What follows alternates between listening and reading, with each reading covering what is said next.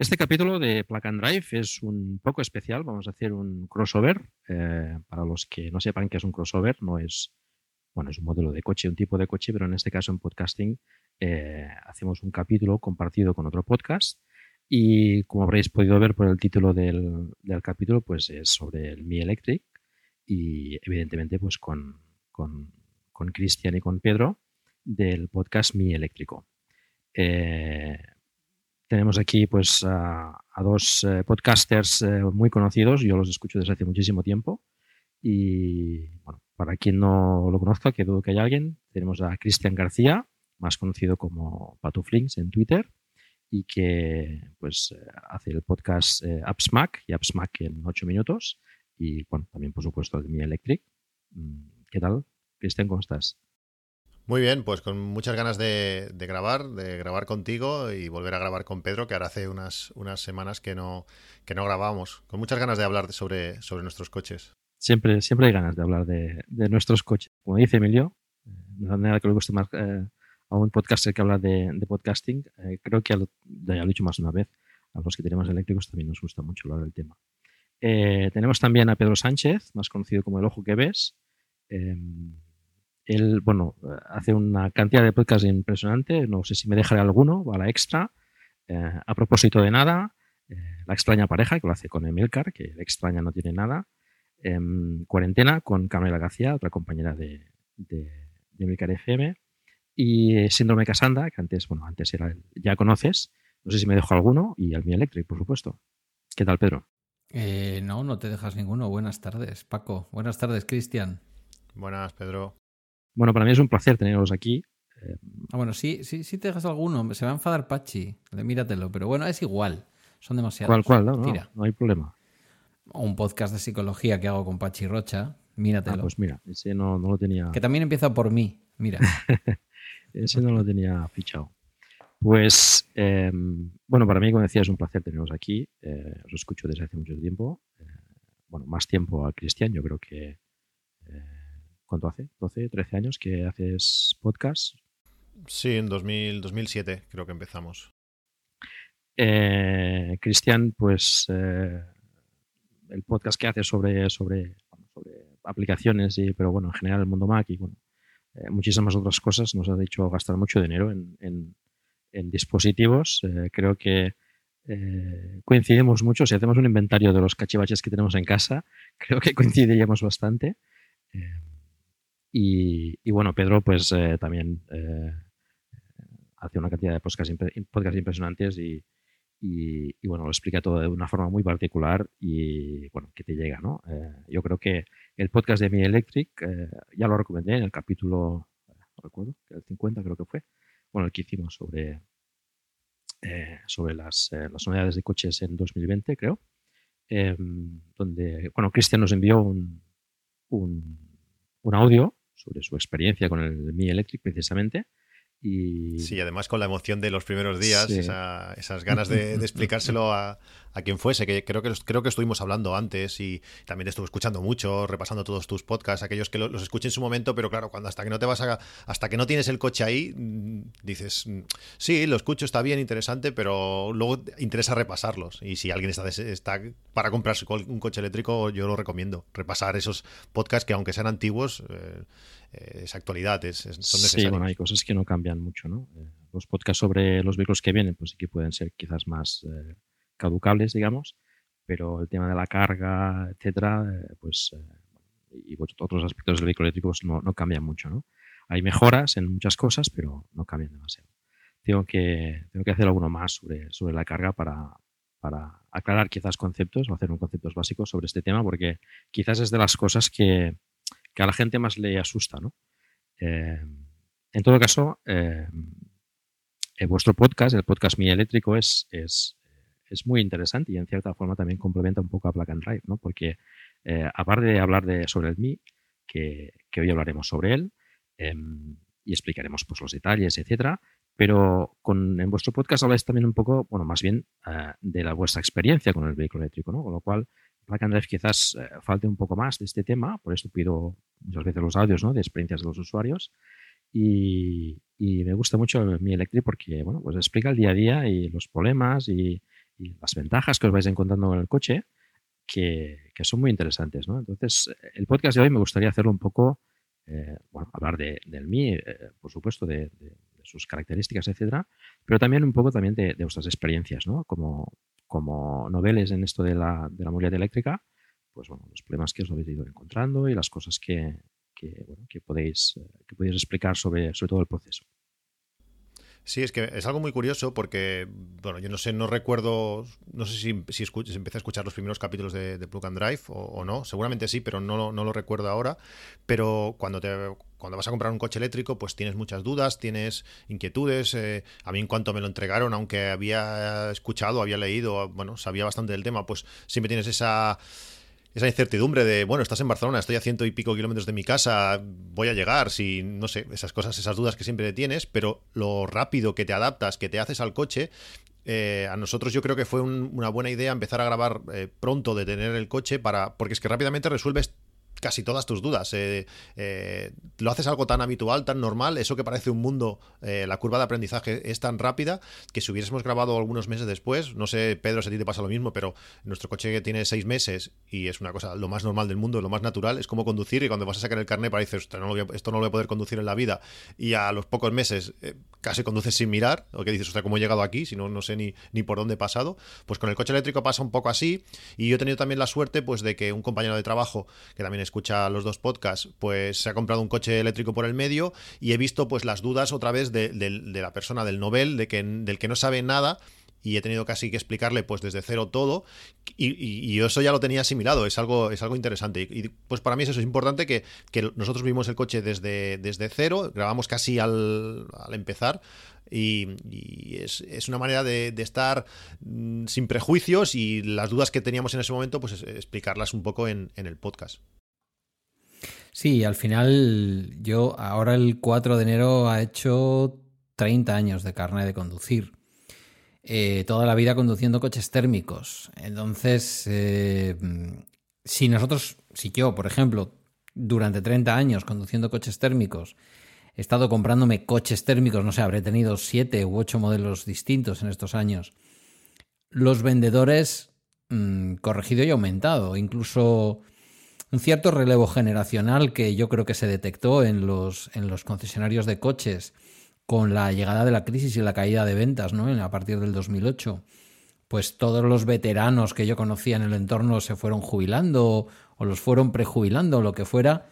La gente joven que ha llegado sigue estando en la dinámica de comerciales de vehículo, de vehículo térmico y vas a los concesionarios, vas buscando un vehículo eléctrico y te das cuenta que en realidad, a nada que te hayas eh, informado un poco, tú llevas algo más de conocimiento, pero menos del que tú te crees. Porque luego llega el coche a casa y efectivamente, como dice Cristian, pues es como un bebé que tú ya has tenido más bebés, pero este bebé es distinto, ¿no? Y eso es muy interesante muy, muy interesante. Y empezar a grabar, sin duda, para mí, sobre todo para mí, porque el curro se lo ha pegado él, que es el que investiga, como, siempre. Entonces, para mí ha sido muy interesante porque yo he ido descubriendo, oye, ¿y esto? ¿Y entonces no podemos cargar a... ¿Y por qué no cargamos a tantos amperios? No, pues porque viene limitado y no, y espera que eh, en las comunidades en las que te vas metiendo en Telegram y tal, ¿no? Eh, no, pero que es que están en algunos sitios eh, de España, están haciendo como una revisión y de pronto se puede cargar a más amperios. ¿Y esto cómo puede ser? Y bueno, cosas que no terminas de entender, pero que luego ves que funcionan. Bueno, al final la práctica eh, acaba siendo más o menos la misma, ¿no? Entonces, eh, es decir, a la que aprendes los cuatro conceptos o las cuatro particularidades de tu modelo, del, pues, conector de carga y las potencias las que puede cargar, etcétera, pues bueno, ya, ya vas un poco más, más suelto, ¿no?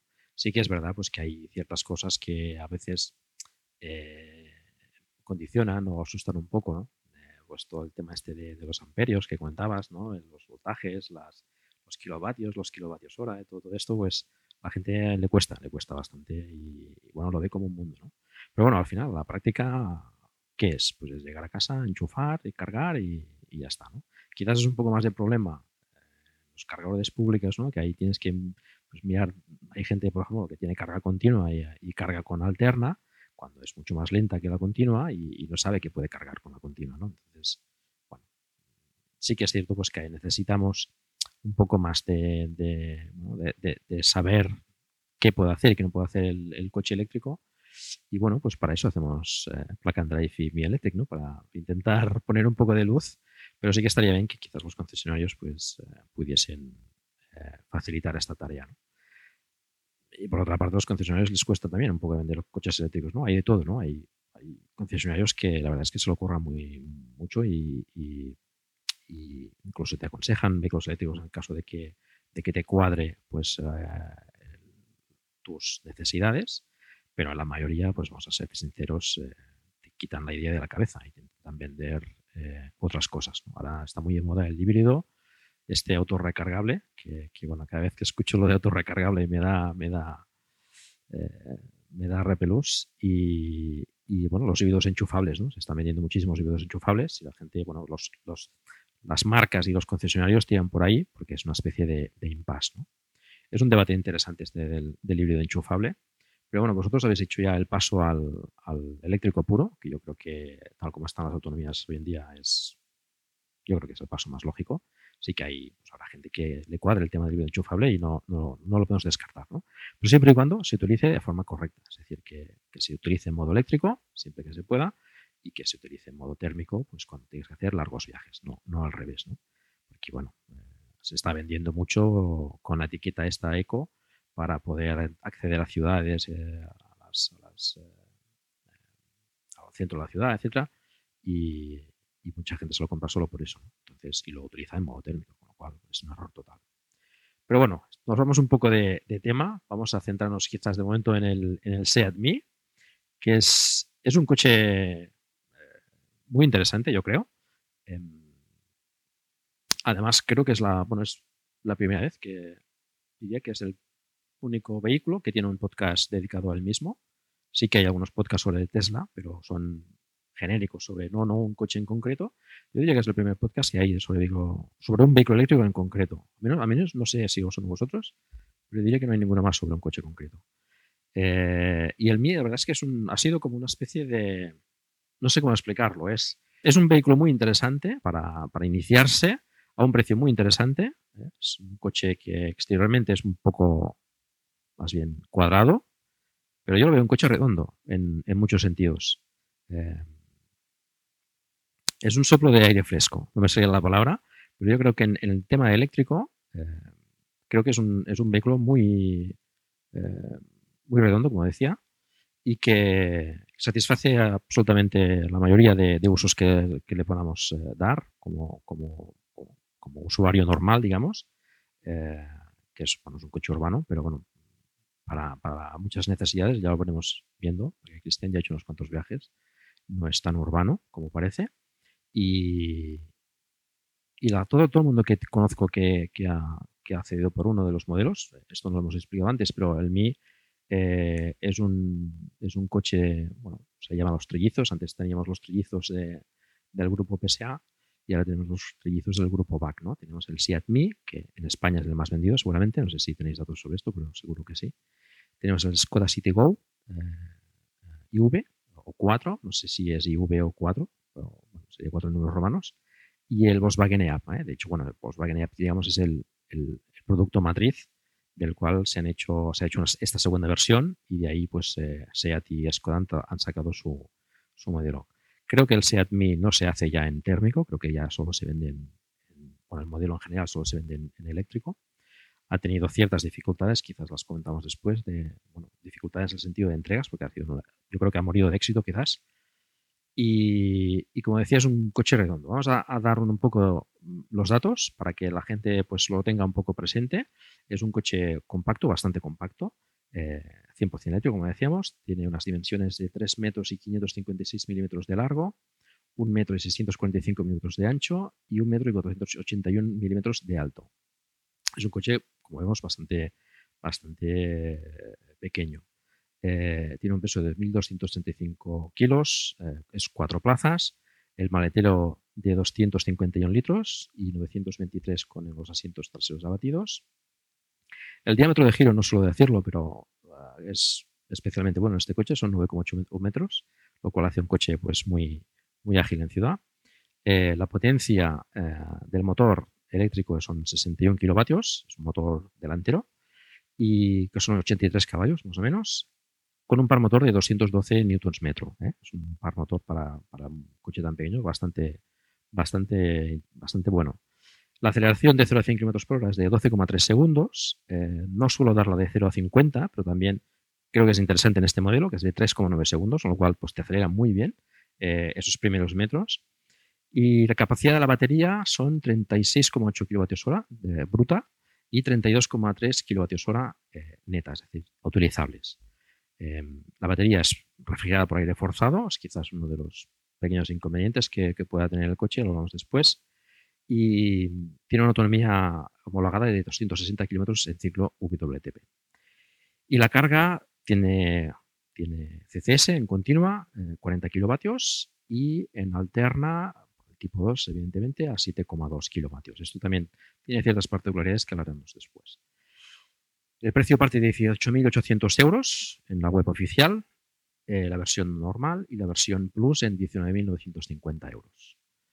Eh, bueno, estos serían los datos eh, técnicos del coche. como vemos es un coche compacto, ideal para ciudad, pero como seguramente explicarán nuestros invitados, pues es aquellos coches que dices que son pequeños por fuera y grandes por dentro, ¿no? Sí, yo creo que sería, sería la mejor, la mejor eh, descripción del coche. Realmente cuando lo ves por fuera es muy pequeño, es un coche muy pequeño, pero cuando entras dentro te sorprende lo espacioso que es. Supongo la, la distancia entre, entre ejes eh, hasta los extremos del coche, pues eh, permite eso. Y si te sorprende cuando entras, te sorprende más cuando vuelves a salir y vuelves a ver lo pequeño que es. Dices, no puede ser.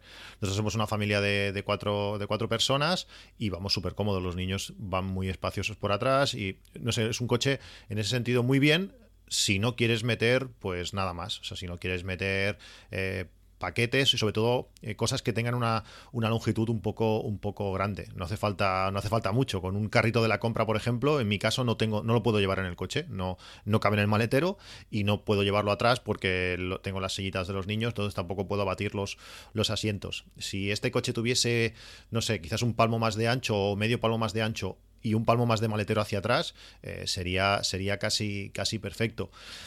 Para, en nuestro caso, bueno, aparte de porque Pedro lo, comentó en un podcast y me abrió los ojos, eh, el precio para nosotros fue súper importante, poder acceder a un coche eléctrico por 20.000 euros y con las ayudas cerca de 15 pues fue súper interesante.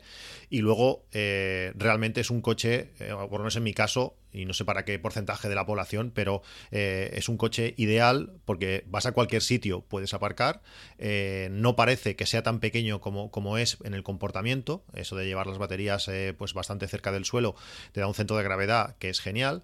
Tiene una, una potencia, esos 83 caballos de 0 a 50 es increíble. Coches que lógicamente el Tesla es mucho más, pero hay muchos coches. El, el Peugeot que tiene mi compañero de trabajo, pues eh, está mucho más frenado en cuanto a esa potencia inicial. El, Mi Electric sale mucho más fuerte, esos 0,50. Poca gente sale más rápido en un semáforo que, tú. Y eso te da oportunidad, pues no, no de chulear, sino de en una rotonda salir rápido. De, en ciudades es, es genial. Es un coche súper súper chulo de conducir. Eh, basta sobrado de potencia. Estos días que hemos tenido tiempo, tiempo lluvioso, tenías que salir con cuidado, con, eh, como aceleras un pelín fuerte, le falta rueda, eh, con, la rueda de 16 pulgadas, eh, rápidamente patina en, mojado. Es un coche, mm, como digo, muy divertido de conducir, que responde muy bien, que es muy ágil. a mí me encanta, realmente.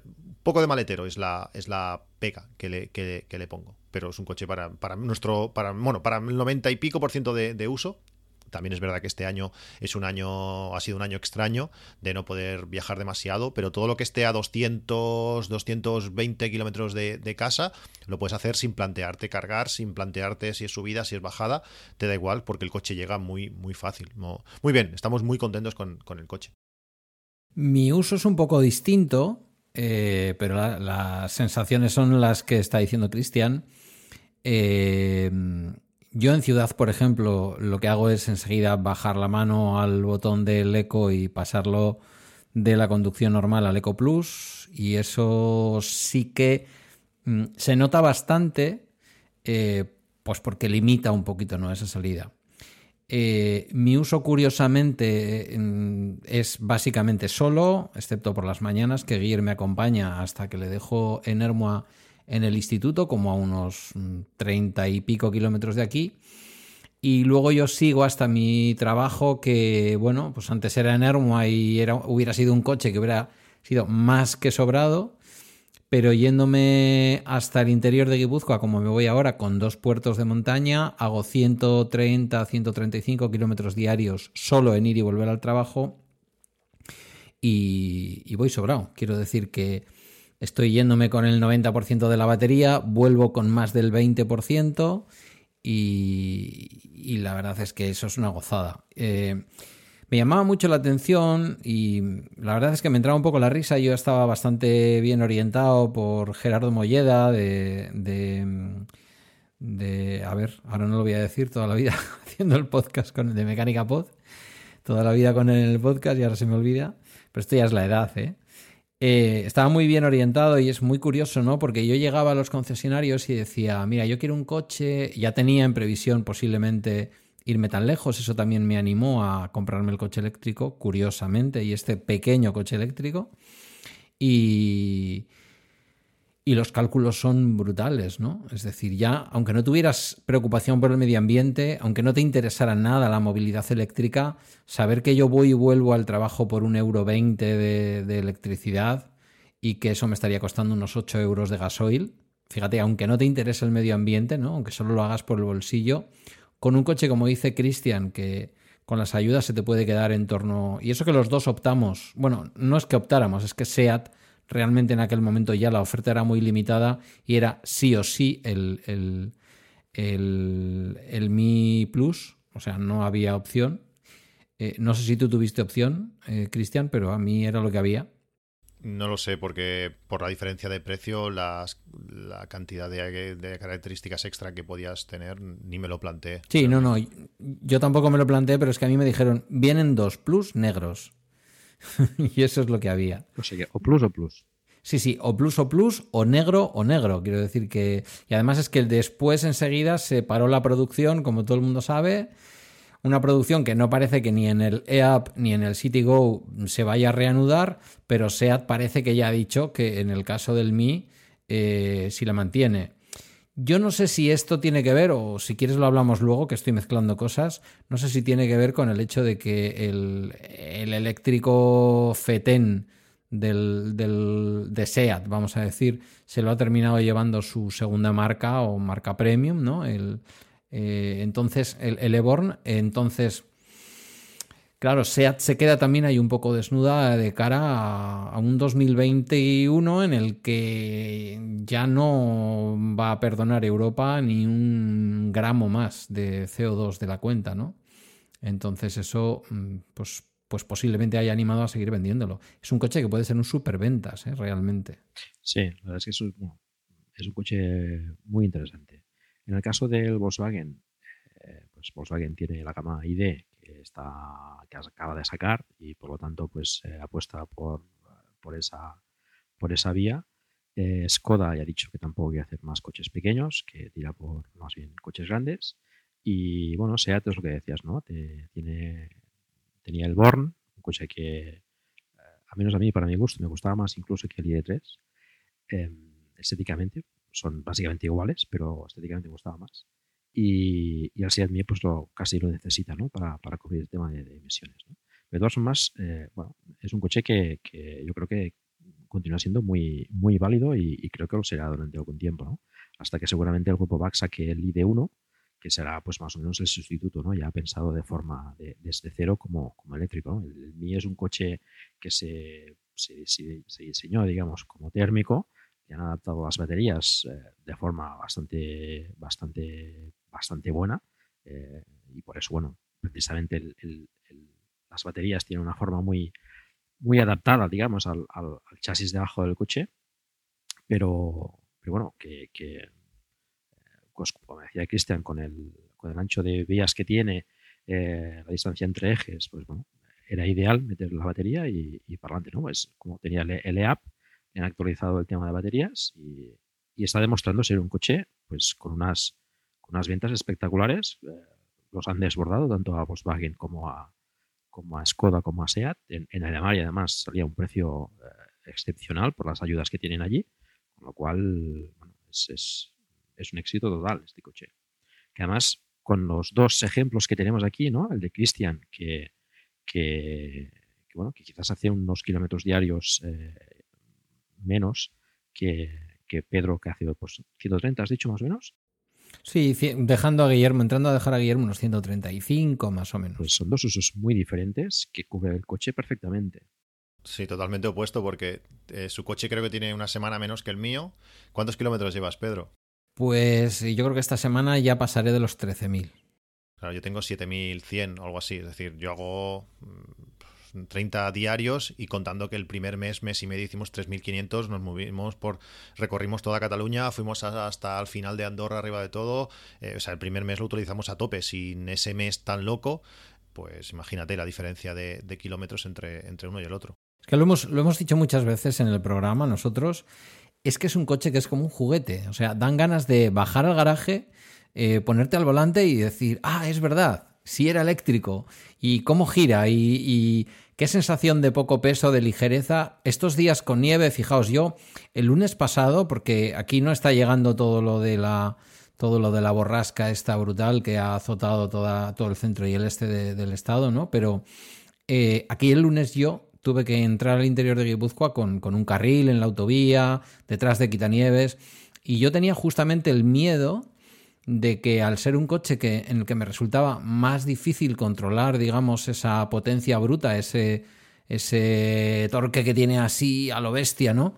Eh, estando acostumbrado a conducir siempre, además, un coche con marchas, en donde pues ya sé que es mejor subir en tercera a un puerto con nieve para no forzar que las ruedas patinen y tal, yo iba pensando, ya verás cómo me quede parado en algún momento por alguno que se tuerce, por algún camión que para, como me quede en una zona con nieve o hielo, yo esto no lo saco, voy a parecer un novato, ¿no? ¿Y qué va? Se portó como un jabato.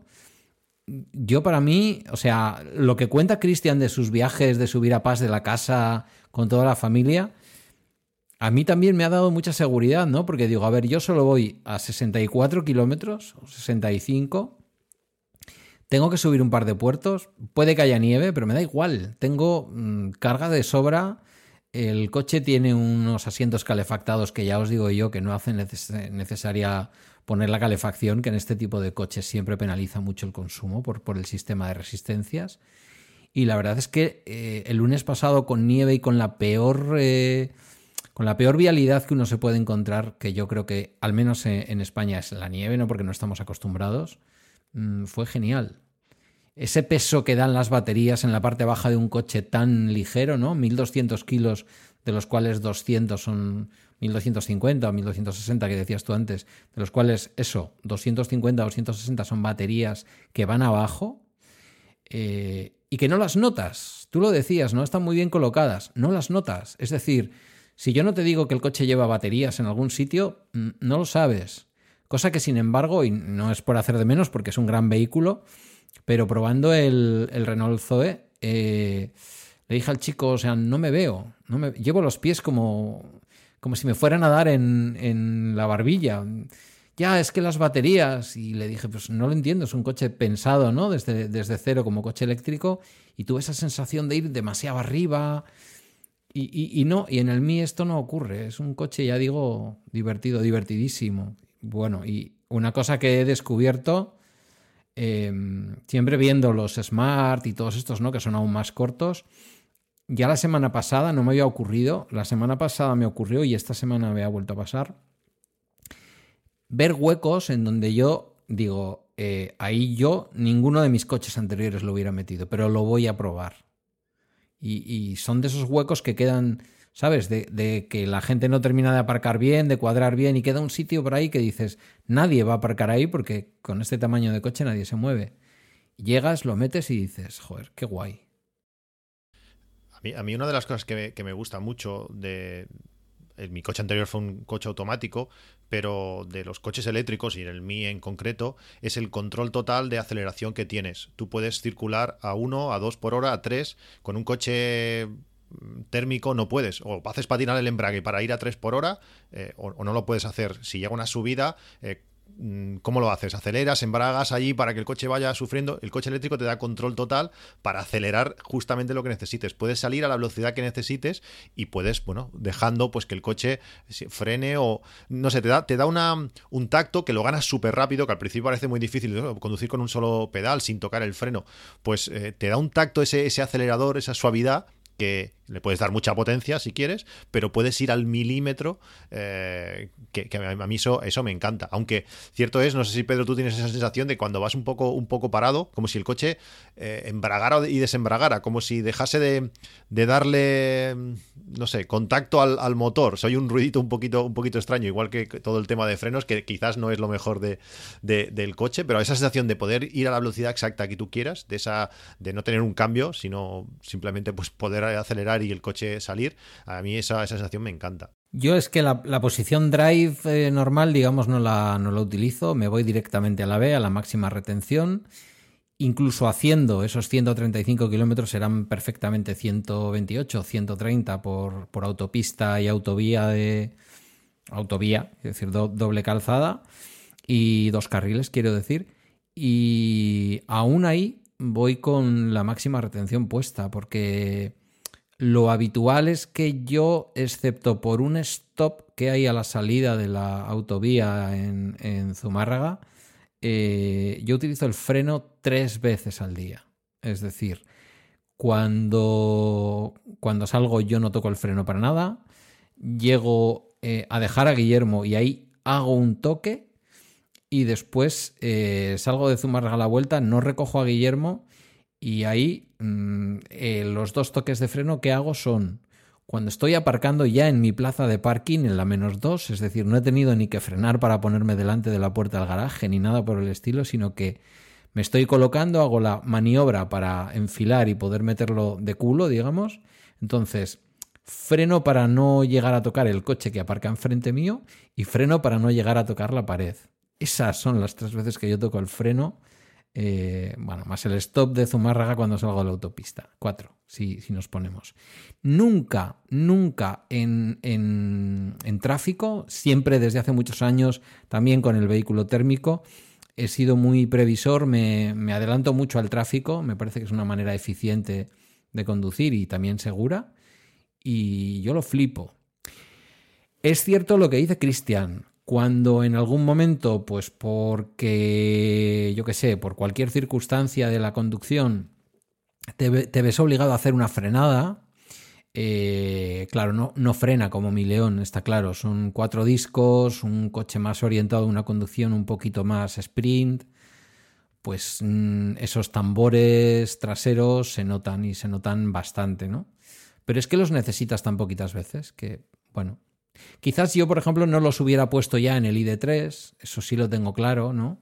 A esos precios y, intentando replicar lo que es la conducción del Golf, pero en este coche tampoco se lo he hecho mucho en cara a SEAT, la verdad. Bueno, ha habido mucha polémica con esto también, tampoco creo que sea del todo equivocado. ¿eh? Poner tambores, lo cual es que quizás deben ser con, con las prestaciones o dimensiones adecuadas para cada caso. En un coche eléctrico como 90 es se frena un poquísimo, ¿no? Entonces, eh, tampoco es tan, tan, tan importante, ¿no? No sé que tengas que hacer una conducción muy deportiva. Si no, vas, si no vas de forma agresiva, yo bajé desde Paz de la Casa hasta, me que fue Cervera, que no está cerca, y además es mucha bajada. En Paz de la Casa hay unas curvas increíbles sin tocar el freno. Si te anticipas ligeramente, tampoco hay que hacer nada, nada raro. Eh, no hace falta frenar y además pues recuperas muchísima batería. Con, el eléctrico es importante conducir, como, decía Pedro, ¿no? Con, suficiente distancia entre los vehículos de delante para que te dé margen, en el caso de necesidad, a poder ir recuperando eh, la, energía y, no tener que hacer frenadas y aceleraciones buscas. Con eso, pues, eh, es como hay que conducir de forma eficiente, digamos, ¿no? Y, como comentabas bajando de paso a la casa, pues eso de, salir con, no sé, pues yo qué sé, pues con un 20% de batería, por ejemplo, y llegar abajo con, con, más batería de la que ha salido, pues eso es una gozada. Sí, y aparte, y aparte es divertido. A mí en ese sentido me gustaría que el coche diese mucha más eh, información, más estadísticas. Saber, eh, le mandé un correo a SEAT eh, diciendo, bueno, es que porque el Skoda, por ejemplo, me parece que esa información sí que la da, pues a mí me gustaría ver que cuánto gasto de, casa al trabajo, que eso sí que lo puedo ver, pero también me gustaría ver cuánto recupero, a ver qué es más, qué es más óptimo, si retenga menos y, estar más tiempo pues casi a vela, o, recuperar más en menos tiempo. Me gustaría ver esa, esa, esos kilovatios que puedo llegar a recuperar esa información y eso se hace hasta divertido. Es, bueno, pues si necesitas eh, más, más recuperación, pues pasas a la B o si en nuestro coche que tiene tres modos más intermedios, pues ir jugando con eso. Mm, en ese sentido, al final es, hasta, hasta, hasta divertido. Bueno, es lo que tiene el eléctrico, ¿no? Que comentabas antes, ¿no? Cuando bajas al garaje a cogerlo, pues eso mm, ya tengas el Seat tengas un Zoe, tengas un Leaf, tengas lo que tengas, eh, te dan ganas de cogerlo, ¿no? Aunque tengas pues mira, en el caso de Pedro decía 30 años de carnet ya, ¿no? Y seguramente pues eh, el Mi te da eh, una ilusión nueva de conducir que no te daba seguramente el León, ¿no? Y, yo creo que nos ha pasado a todos esto, ¿no? También cuando yo tenía la Turán me encantaba, bueno, prefería coger el Zoe mil veces, ¿no? Entonces, pues lo que os comentado muchas veces, el, coche eléctrico que a veces compramos más pequeño, eh, como segundo coche se acaba convirtiendo en el coche principal, porque la, la conducción es, es mucho más divertida. Ya que comentáis el tema de las marchas, lo comentamos para la gente que, quizás no conozca del todo el coche. Em, el Mi tiene la palanca de cambios, eh, un coche normal, automático, y, tiene dos modos de retención. O sea, tienes, las típicas eh, posiciones de, un automático, ¿no? El, la R para, marcha atrás, el, neutro, y el AP de parking y el, la D de drive, ¿no? Conducir, pero el Mi tiene además el B, que esto lo tienen varios coches eléctricos, que cambia el modo en el que retiene o, que frena el coche, eh, que regenera, digamos, la batería, ¿no? Es decir, bueno, no que regenere, sino que cambia el modo en el cual eh, cambia el motor de forma que pueda cargar más, más, más batería y por lo tanto retener más el coche. Esto cambia la, forma de conducir eh, y por lo tanto te permite conducir, por ejemplo, en un solo pedal y, depende del tipo de conducción que hagas o de, donde estés, ¿no? de donde conduzcas, si es una carretera más abierta, quizás conviene más el modo D y en, quizás en ciudad o cuando depende de la situación, pues conduces mejor con el modo B.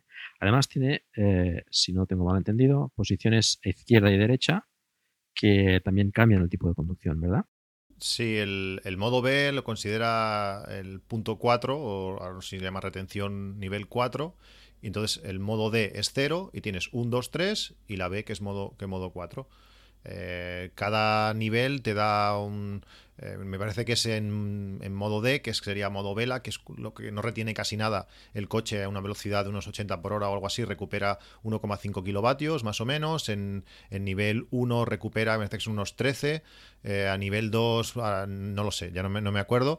Pero en cada modo va recuperando más y regeneras, pues recuperas mucha más mucha más batería. Y eso es la, gracia de poder ir jugando cuando bajas un puerto de montaña, pues no hace falta que esté en modo B porque el coche prácticamente, o, simpáticamente se te frena. Puedes ir jugando con esos cuatro mm, niveles de retención para llegar a la velocidad adecuada a, la curva e intentar recuperar eh, la máxima batería posible. Mm. Sí, sí. Yo tengo la vuelta. Em, antes era un puerto de montaña en toda regla y ahora es un puerto de montaña, pero, pero con autovía. Cuando sales en Vergara de la AP1, de la eh, autopista que sustituye la antigua nacional Irún-Madrid, en el tramo entre Eibar y Vitoria. ¿no? Entonces yo hago ese primer trocito entre Eibar y Vergara, la segunda salida de Vergara, y a partir de ahí subes como a una especie de meseta guipuzcoana que te lleva, si sigues por una autovía, hasta Beasain y a conectar con la antigua A1 que sube luego el puerto de Chegárate y toda esta historia. Esa subida eh, a la vuelta es bajada. Y es una bajada que está limitada, a pesar del doble carril, a 80 por hora. Yo lo que hago es colocar el, eh, el automático de velocidad en 85 y lo que hago es poner la posición de retención B. Con lo cual tampoco tengo la obligación de ir jugando con el pedal. Quiero decir que si en un momento dado, por lo que sea, me estoy acercando ya a la entrada del peaje o lo que sea, lo que hago simplemente es desactivar eh, la navegación automática y el coche frena. Entonces, ya digo yo, en mi caso, tú decías antes, Cristian, y esto no lo hemos hablado en ningún programa, de, en ningún episodio de Mi Eléctrico, pero lo hablaremos supongo en algún momento, eh, como hacemos los dos. Mm, yo es que ya me he despreocupado de las, de las eh, formas de retención intermedias, ¿no? Eh, voy siempre solo, entonces es el peso del coche, o casi siempre, ¿no? en esos momentos de retención cuando vuelvo. Y, la verdad es que veo cómo sube, sube. Salgo normalmente, fijaos, yo llego al trabajo mm, saliendo de casa con el 90% de la batería, llego al trabajo y aproximadamente me queda, después de recorrer unos, 60 y, unos 70 kilómetros a la ida, me queda aproximadamente como 94, 95. Cuando yo llego abajo es un puerto muy ligero, pero cuando llego abajo del puerto vuelvo a tener unos 114, 115 kilómetros, depende del día. Es decir, has recuperado como unos 15 kilómetros más de autonomía teórica. Eh, a mí me va muy bien dejar simplemente la B y olvidarme, porque además es la posición dentro de la palanca, la posición más sencilla, porque es la siguiente tirando hacia atrás, después de la posición D, ¿no?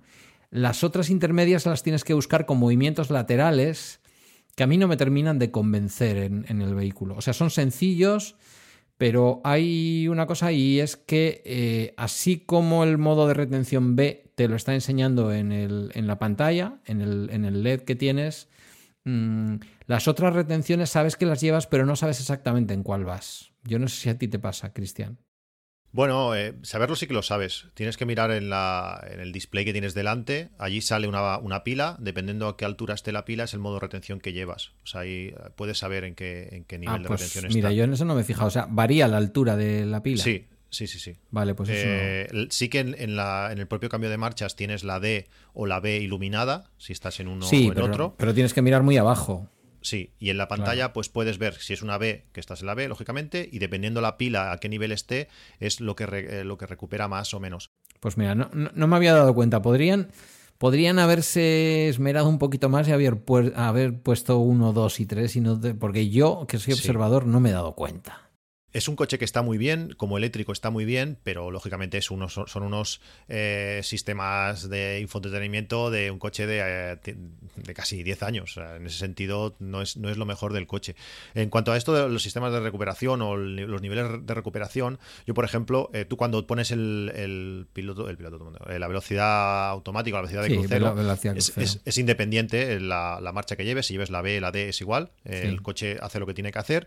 Pero yo, por ejemplo, si voy, yo siempre voy con la B, pero cuando voy con, con velocidad de crucero lo que hago es poner, por ejemplo, la, retención 1, por lo típico que tú vas a 100, el de adelante va un pelín más, lentos, más lento y cuando lo desactivas que el coche no, uh, no se te frene de, de, golpe, sino si, si lo tienes a una retención 1, pues el coche pierde ligeramente velocidad y es mucho más fácil. Si no tienes el pie, si tienes el pie en el, acelerador, puedes controlarlo, depende de lo como lo tengas apretado, pues puedes eh, hacerlo tú de forma manual, por decirlo así, pero es para que no pierda velocidad de forma, de forma tan brusca, para que sea más cómodo con, para los pasajeros.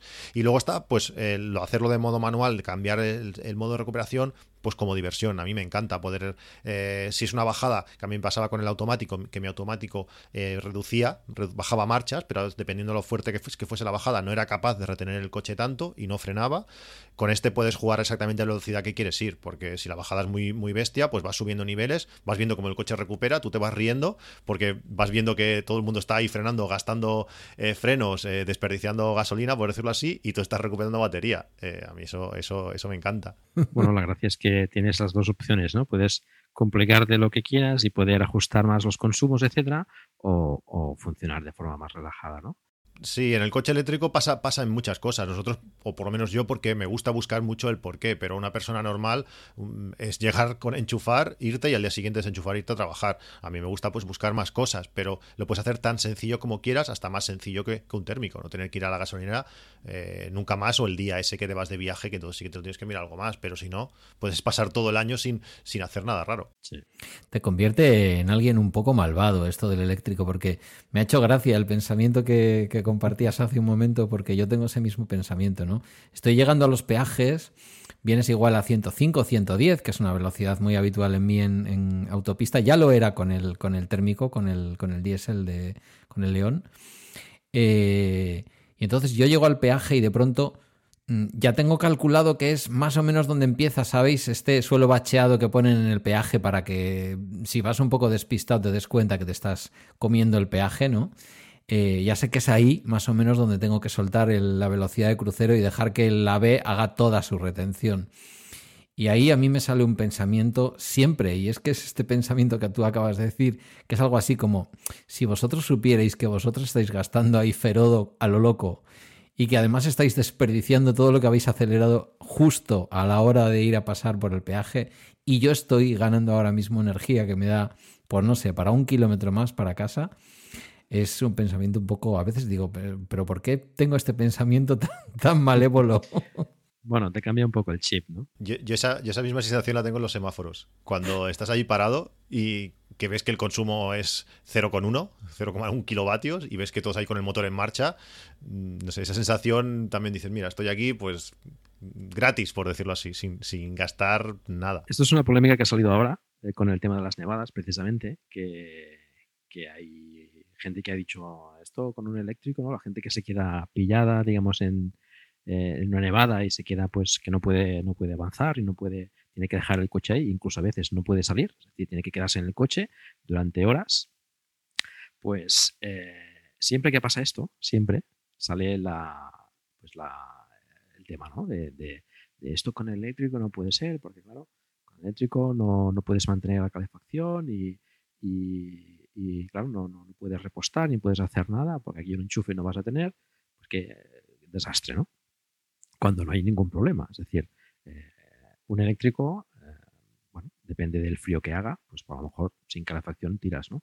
Pero si el, gasto que hace la calefacción, o, por ejemplo, por ejemplo los, asientos calefactables que comentaba Pedro, pues puede tirar perfectamente. Eh, lo, que, lo que mueve el climatizador, el gasto, pues suele ser el compresor, digamos, del, del climatizador, pues depende del tipo, pues más o menos estará sobre los 2 kilovatios hora, ¿no?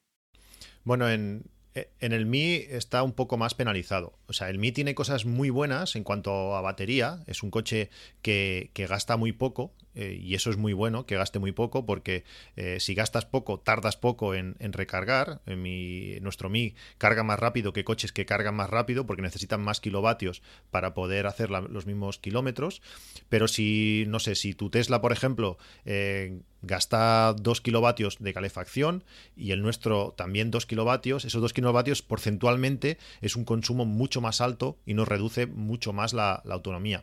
Y eso pues eh, es un problema. Eh, nuestra resistencia para poder calentar eh, el aire en mi caso penaliza muchísimo. Yo cuando dejo el coche los días que me toca trabajar de noche, además está en una zona, aparcamos en una zona bastante fresca, días de 2, 3, 4 grados, coges el coche, eh, y, tiene que intentar calentar, y eso que pongo la, calefacción a 18, 19 grados, tiene que intentar calentar, pues si mi consumo normal son 10, 11, 12 kilovatios a los 100, pues igual hay días que se va a 18, 19. Porcentualmente es, un, es una diferencia muy, muy bestia. Bueno, claro, depende de la, batería que tengas, ¿no? Por supuesto. Claro, por eso en un Tesla que igual, imagínate el, el standard range, que hicieses los mismos kilómetros que, que, el Mi, que no es, no es, pero bueno, imagínate, pues si ese coche tiene una media de 20 kilovatios a los 100, que tampoco es, que es menos, pues claro, 2 kilovatios más es un porcentaje bajo, es un 10%, mientras que a mí 2 kilovatios más, gastando 10, se, se va ya a, un 20. Eh, y en algunos casos creo que yo creo que gasta más Ahora no, estoy seguro, pero yo creo que, gasta más esos kilovatios, sobre todo al principio. Las resistencias de los asientos no gastan tanto, ni muchísimo menos. Eh, pero bueno, es diferente, evidentemente, el tema del consumo, ¿no? Yo me refería al, hecho de poder, de, quedarte tirado, digamos, y tirar pues de, la calefacción. En el caso de un térmico, pues tiene que tener el motor al ralentí y, consume muchísimo más que, lo que hace el, eléctrico. Con lo cual, eh, bueno, no, no, habría problema, ¿no? Eso es un tema que aprovecho aquí para, aclarar que, tampoco pasaría nada. Bueno, y, si te pilla en una aglomeración de coches, yo recuerdo una noche entera eh, saliendo de la autopista hacia Albacete, em, que nos tuvimos que quedar allí toda la noche tirados. Yo en aquella época conducía un Golf Plus, íbamos de vacaciones a ver Almería. Mm, no puedes tener toda la noche el coche encendido, entre otras cosas porque realmente para sentir el calor tienes que tener los ventiladores encendidos, el de delante está como tú, tú estás eh, como el de detrás, todo el mundo está echando en muy poco espacio porque además nos apiñamos. Mm, escape con todos los tóxicos que salen por ahí y al final sí, sí, estabas calentito, pero estabas respirando lo que estaba echando el tubo de escape del de delante que todo esto es muy relativo, ¿eh? Hay que mirar todos los ángulos porque no, es tan sencillo. Deberías poder también cerrar, digamos, el circuito, pero sí, sí, aún así es, un problema. Si, cierras el circuito, bien, pero te pegas toda una noche, por no sé cuánto tiene un coche por dentro, pero con cuatro metros cúbicos al final casi igual prefieres oler un poco lo del de delante, ¿no? Sí, yo para mí el resumen es que el, coche eléctrico no es problema.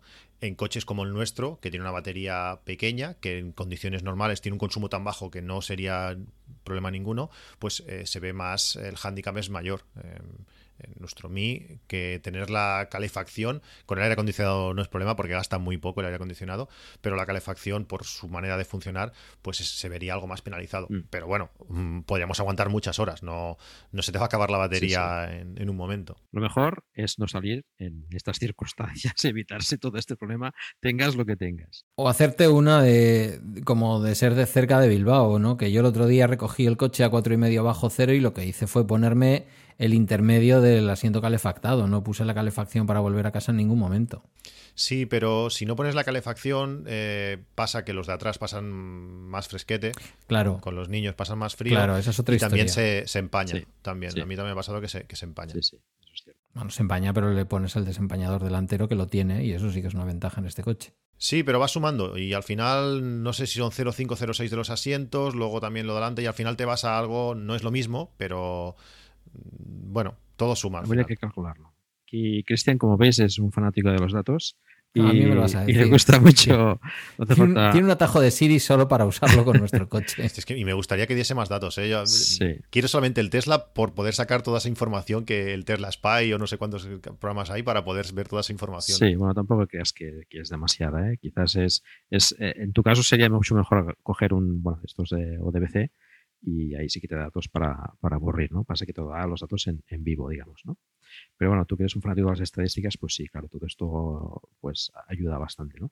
Esto seguramente ya los vehículos eléctricos irán avanzando en esto y irán siguiendo el, el camino de Tesla.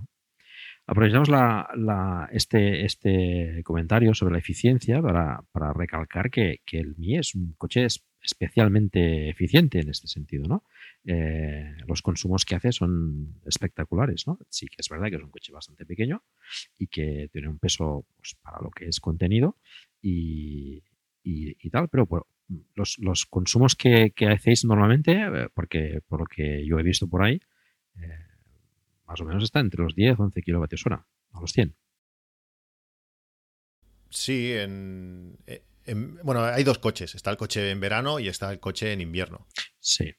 Esto tenemos que tenerlo claro, sí. Te digo, eh, a, este, a este coche le penaliza, le penaliza bastante eh, el frío, sobre todo si no, si, si, lo tienes aparcado en la calle, a mí me penaliza muchísimo. También es verdad que eh, donde aparco en el trabajo a casa, pues igual no sé si habrá unos 80, 90 metros de desnivel, y eso también se nota.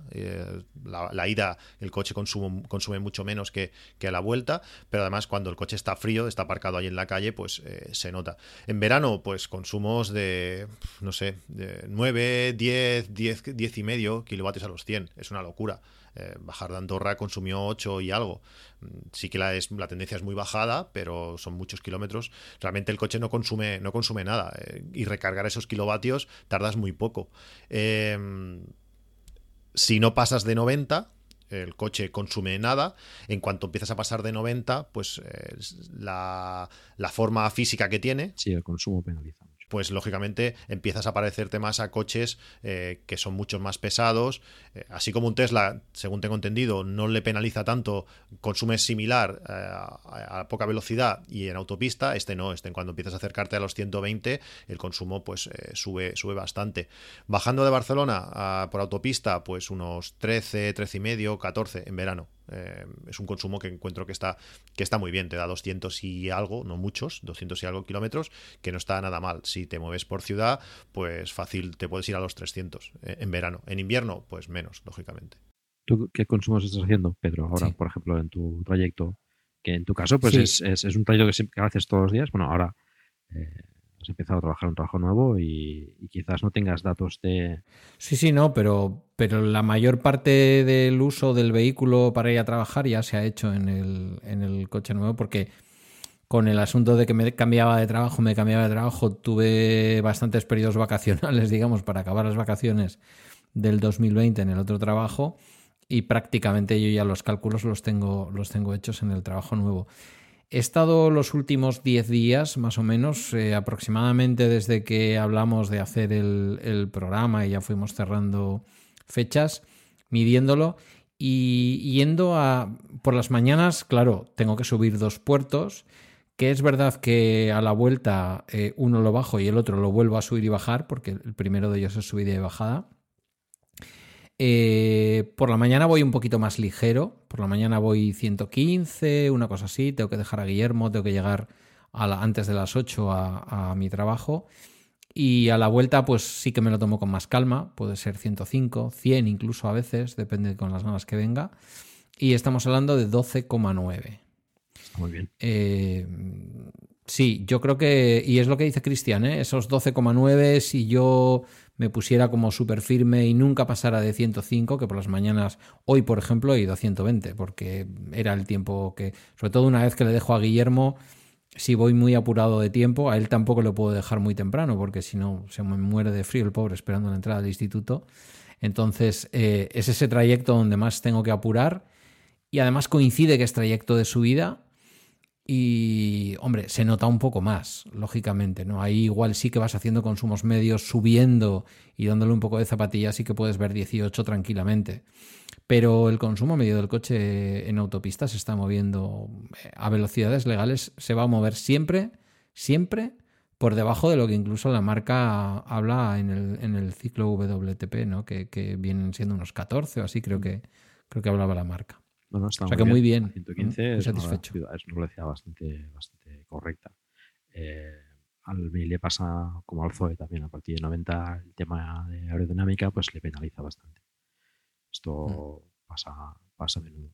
Bueno, como sabéis en los eléctricos pues bueno, es al revés que en los térmicos. En, a grandes velocidades le cuesta, consume más, digamos, que, que un coche térmico. En cambio, en, en ciudad, pues es mucho más fácil recuperar energía, etc. Bueno, eh, es otra gran ventaja del, del Mi, ¿no? El consumo. Y como decía Cristian, pues bueno, tenéis que mirar pues lo que consume el coche, pues tarda menos en cargar porque eh, son kilómetros al final que, le metes en la batería y por tanto si, si consume poco, pues eh, tardas menos en, con la misma capacidad de batería, con la misma carga, digamos, puedes hacer más en un coche o en otro. Esto lo explicabas también muy bien en el, en el, en el último podcast que, que, hiciste del mío, con tu compañero con el de 2008, que, que bueno, pues, eh, cargabas mucho más rápido o, cargas más autonomía en tu coche a la misma potencia que el, que el 2008. Esto, eh, bueno, avanzamos un poco en el tema del Mi, porque si no vamos a dejar bastantes cosas en el tintero, no me gustaría. Algunas cosas curiosas del Mi eh, es, por ejemplo, la llave de contacto, eh, la mayoría de coches ahora tienen con llave eh, inalámbrica, digamos. Eh, en el caso del mío es una llave física, incluso tienes que meterla en el contacto para, arrancar el coche, digamos, ¿no? esto es una curiosidad, me ha parecido interesante en el Mi. Creo que no sé si hay otro eléctrico que funcione así, no, a mí no me suena. Bueno, interesante es una manera curiosa de decirlo. querido ser un poco. Acostumbrado a mi, a mi antiguo Picasso de llave en el bolsillo, meter, abrir, pulsar y salir, pues es una, es una, una gran pérdida, pero bueno, es lo que hay. Bueno, es un pequeño peaje a pagar. Para mí es lo mismo, lo mismo porque es la misma llave. Exacto, sí, sí, eh, sí. Tiene, tiene el, espadín, lo tiene. Exactamente igual que la que tenía en el, natural. Sí, sí, es la, típica llave del grupo back. Sí, sí. Sí, sí. Lo que pasa es que eh, una sale como en sentido frontal y la otra sale en, el otro sentido, ¿no? Pero, pero es lo mismo, es, es la misma llave, la misma. Sí, una, es más cuadrada, la nuestra es más cuadrada que la otra, que hace una forma un poco más extraña, ¿no?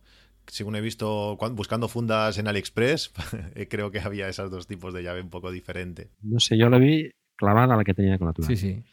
Em, otra peculiaridad es el tema de la pantalla, ¿no? Que eh, aun teniendo una pequeña pantalla, en el salpicadero central, que digamos que, gestiona el tema de, de entretenimiento, bueno, la, la radio, etcétera, la cámara de marcha atrás, bueno, el, el mío en concreto no, no, tiene, no tiene cámara de marcha atrás. Es una opción que solamente tiene el, el Volkswagen EAP. Ah, vale. En ese sentido no había opción ni de, ni de elegirla. Ni el, ni el Skoda ni el, ni el SEAT tienen la opción. Tiene sensor y tiene un diagrama en el que te va marcando cuáles son las zonas donde... Pero, pero cámara no. A ver, déjamelo verificar en directo. Pero yo diría que en el configurador... No, ya te lo digo yo que sí, ¿eh? porque eso me hubiera encantado. Sí, sí, pero lo que no sé eh, es si eh, estén haciendo una versión diferente ahora, porque a mí me suena verlo en el configurador que, que el paquete viene con cámara y con sensores. También es lo que dice el configurador de, SEAT. ¿eh? ¿eh? Pues eso, eso, eso será nuevo, porque te digo, en el momento. algo le tienen que poner porque no lo van a vender el precio al que nos lo vendieron a nosotros. Eso también os lo digo. Bueno, es un poco más caro lo que contáis vosotros. Bueno, fueron, fueron subiendo, fueron subiendo el precio. Igual que el SEAT, por ejemplo, tampoco le puedes poner eh, controles, botones en el, en el volante, como así como el, el EAP, y en este caso el City Go también, también lo tienen. Que también dices, ostras, a veces mm, haznos pagar más, pero déjanos la opción de, hacerlo. Hombre, lo de la cámara va bastante bien, ¿eh? A la hora de aparcar. Es que...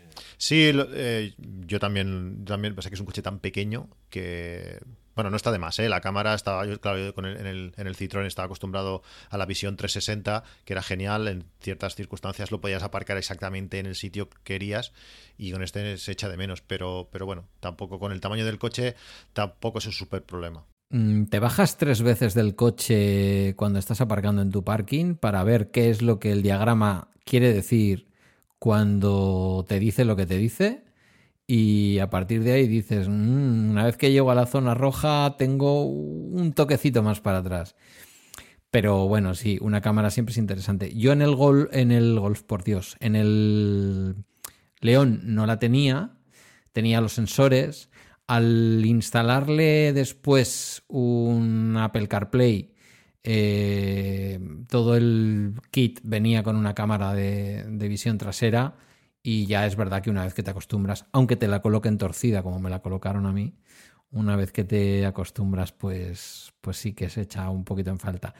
Más te diría que en este coche, Cristian, porque ya te digo que con las dos experiencias de estas dos últimas semanas, que yo no las había tenido hasta ahora, de aparcar en sitios súper pequeños, la cámara, o sea, sería ya como el no va más. Porque... Sí, sí, no, no está, no está de más. Y aparte el problema que tiene este coche, entre comillas, es que tiene tanta potencia, o sea, tiene tanto par que te estás apoyando. Es que me ha pasado igual cinco o seis veces subir la rampa del parking, que no es una rampa pequeñita, con el freno mano puesto y el coche ni se entera. O sea, no hace. Eh, con cualquier otro coche que he tenido, el coche se levanta un poco porque le está costando, tiene que mover. Este no, este sube y cuando llegas arriba, porque además no te, no te pita al momento, te pita a los 10 segundos, te dice, eh, tienes el freno de mano puesto. dices, ostras, pues si subí la rampa y ni me he enterado. Pues aparcando lo mismo, te apoyas y puedes mover al coche de atrás si hace falta, porque es que, es que tiene mucha fuerza este coche. No, lo notas. Sí, el par es muy bueno.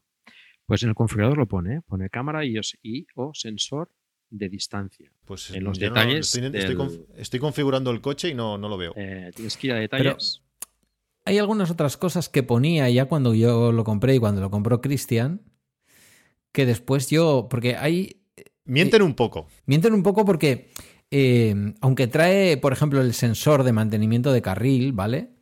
Que es un poco bruto, es un poco, en fin. Mm, mm, ¿Sabes? Si, si en un momento dado te ves obligado a soltar un poco el volante, eh, posiblemente aquí la chancha mm, te mandaría parar y soplar, porque lo que hace es arrimarse a la raya y pegar un tirón para el lado izquierdo y arrimarse a la raya izquierda y pegar un tirón para el lado derecho y así. Ping -pong. Bueno, pero yo creo que eso lo hacen casi todos. En mi Citroën también lo hacía así. O sea, no, no es como un Tesla que te lleva por el centro, sino lo que te hace rebotar. Es como si hubiese una, una barrera virtual que vas golpeando. Entonces mi cuerpo está pidiendo un Tesla, está claro.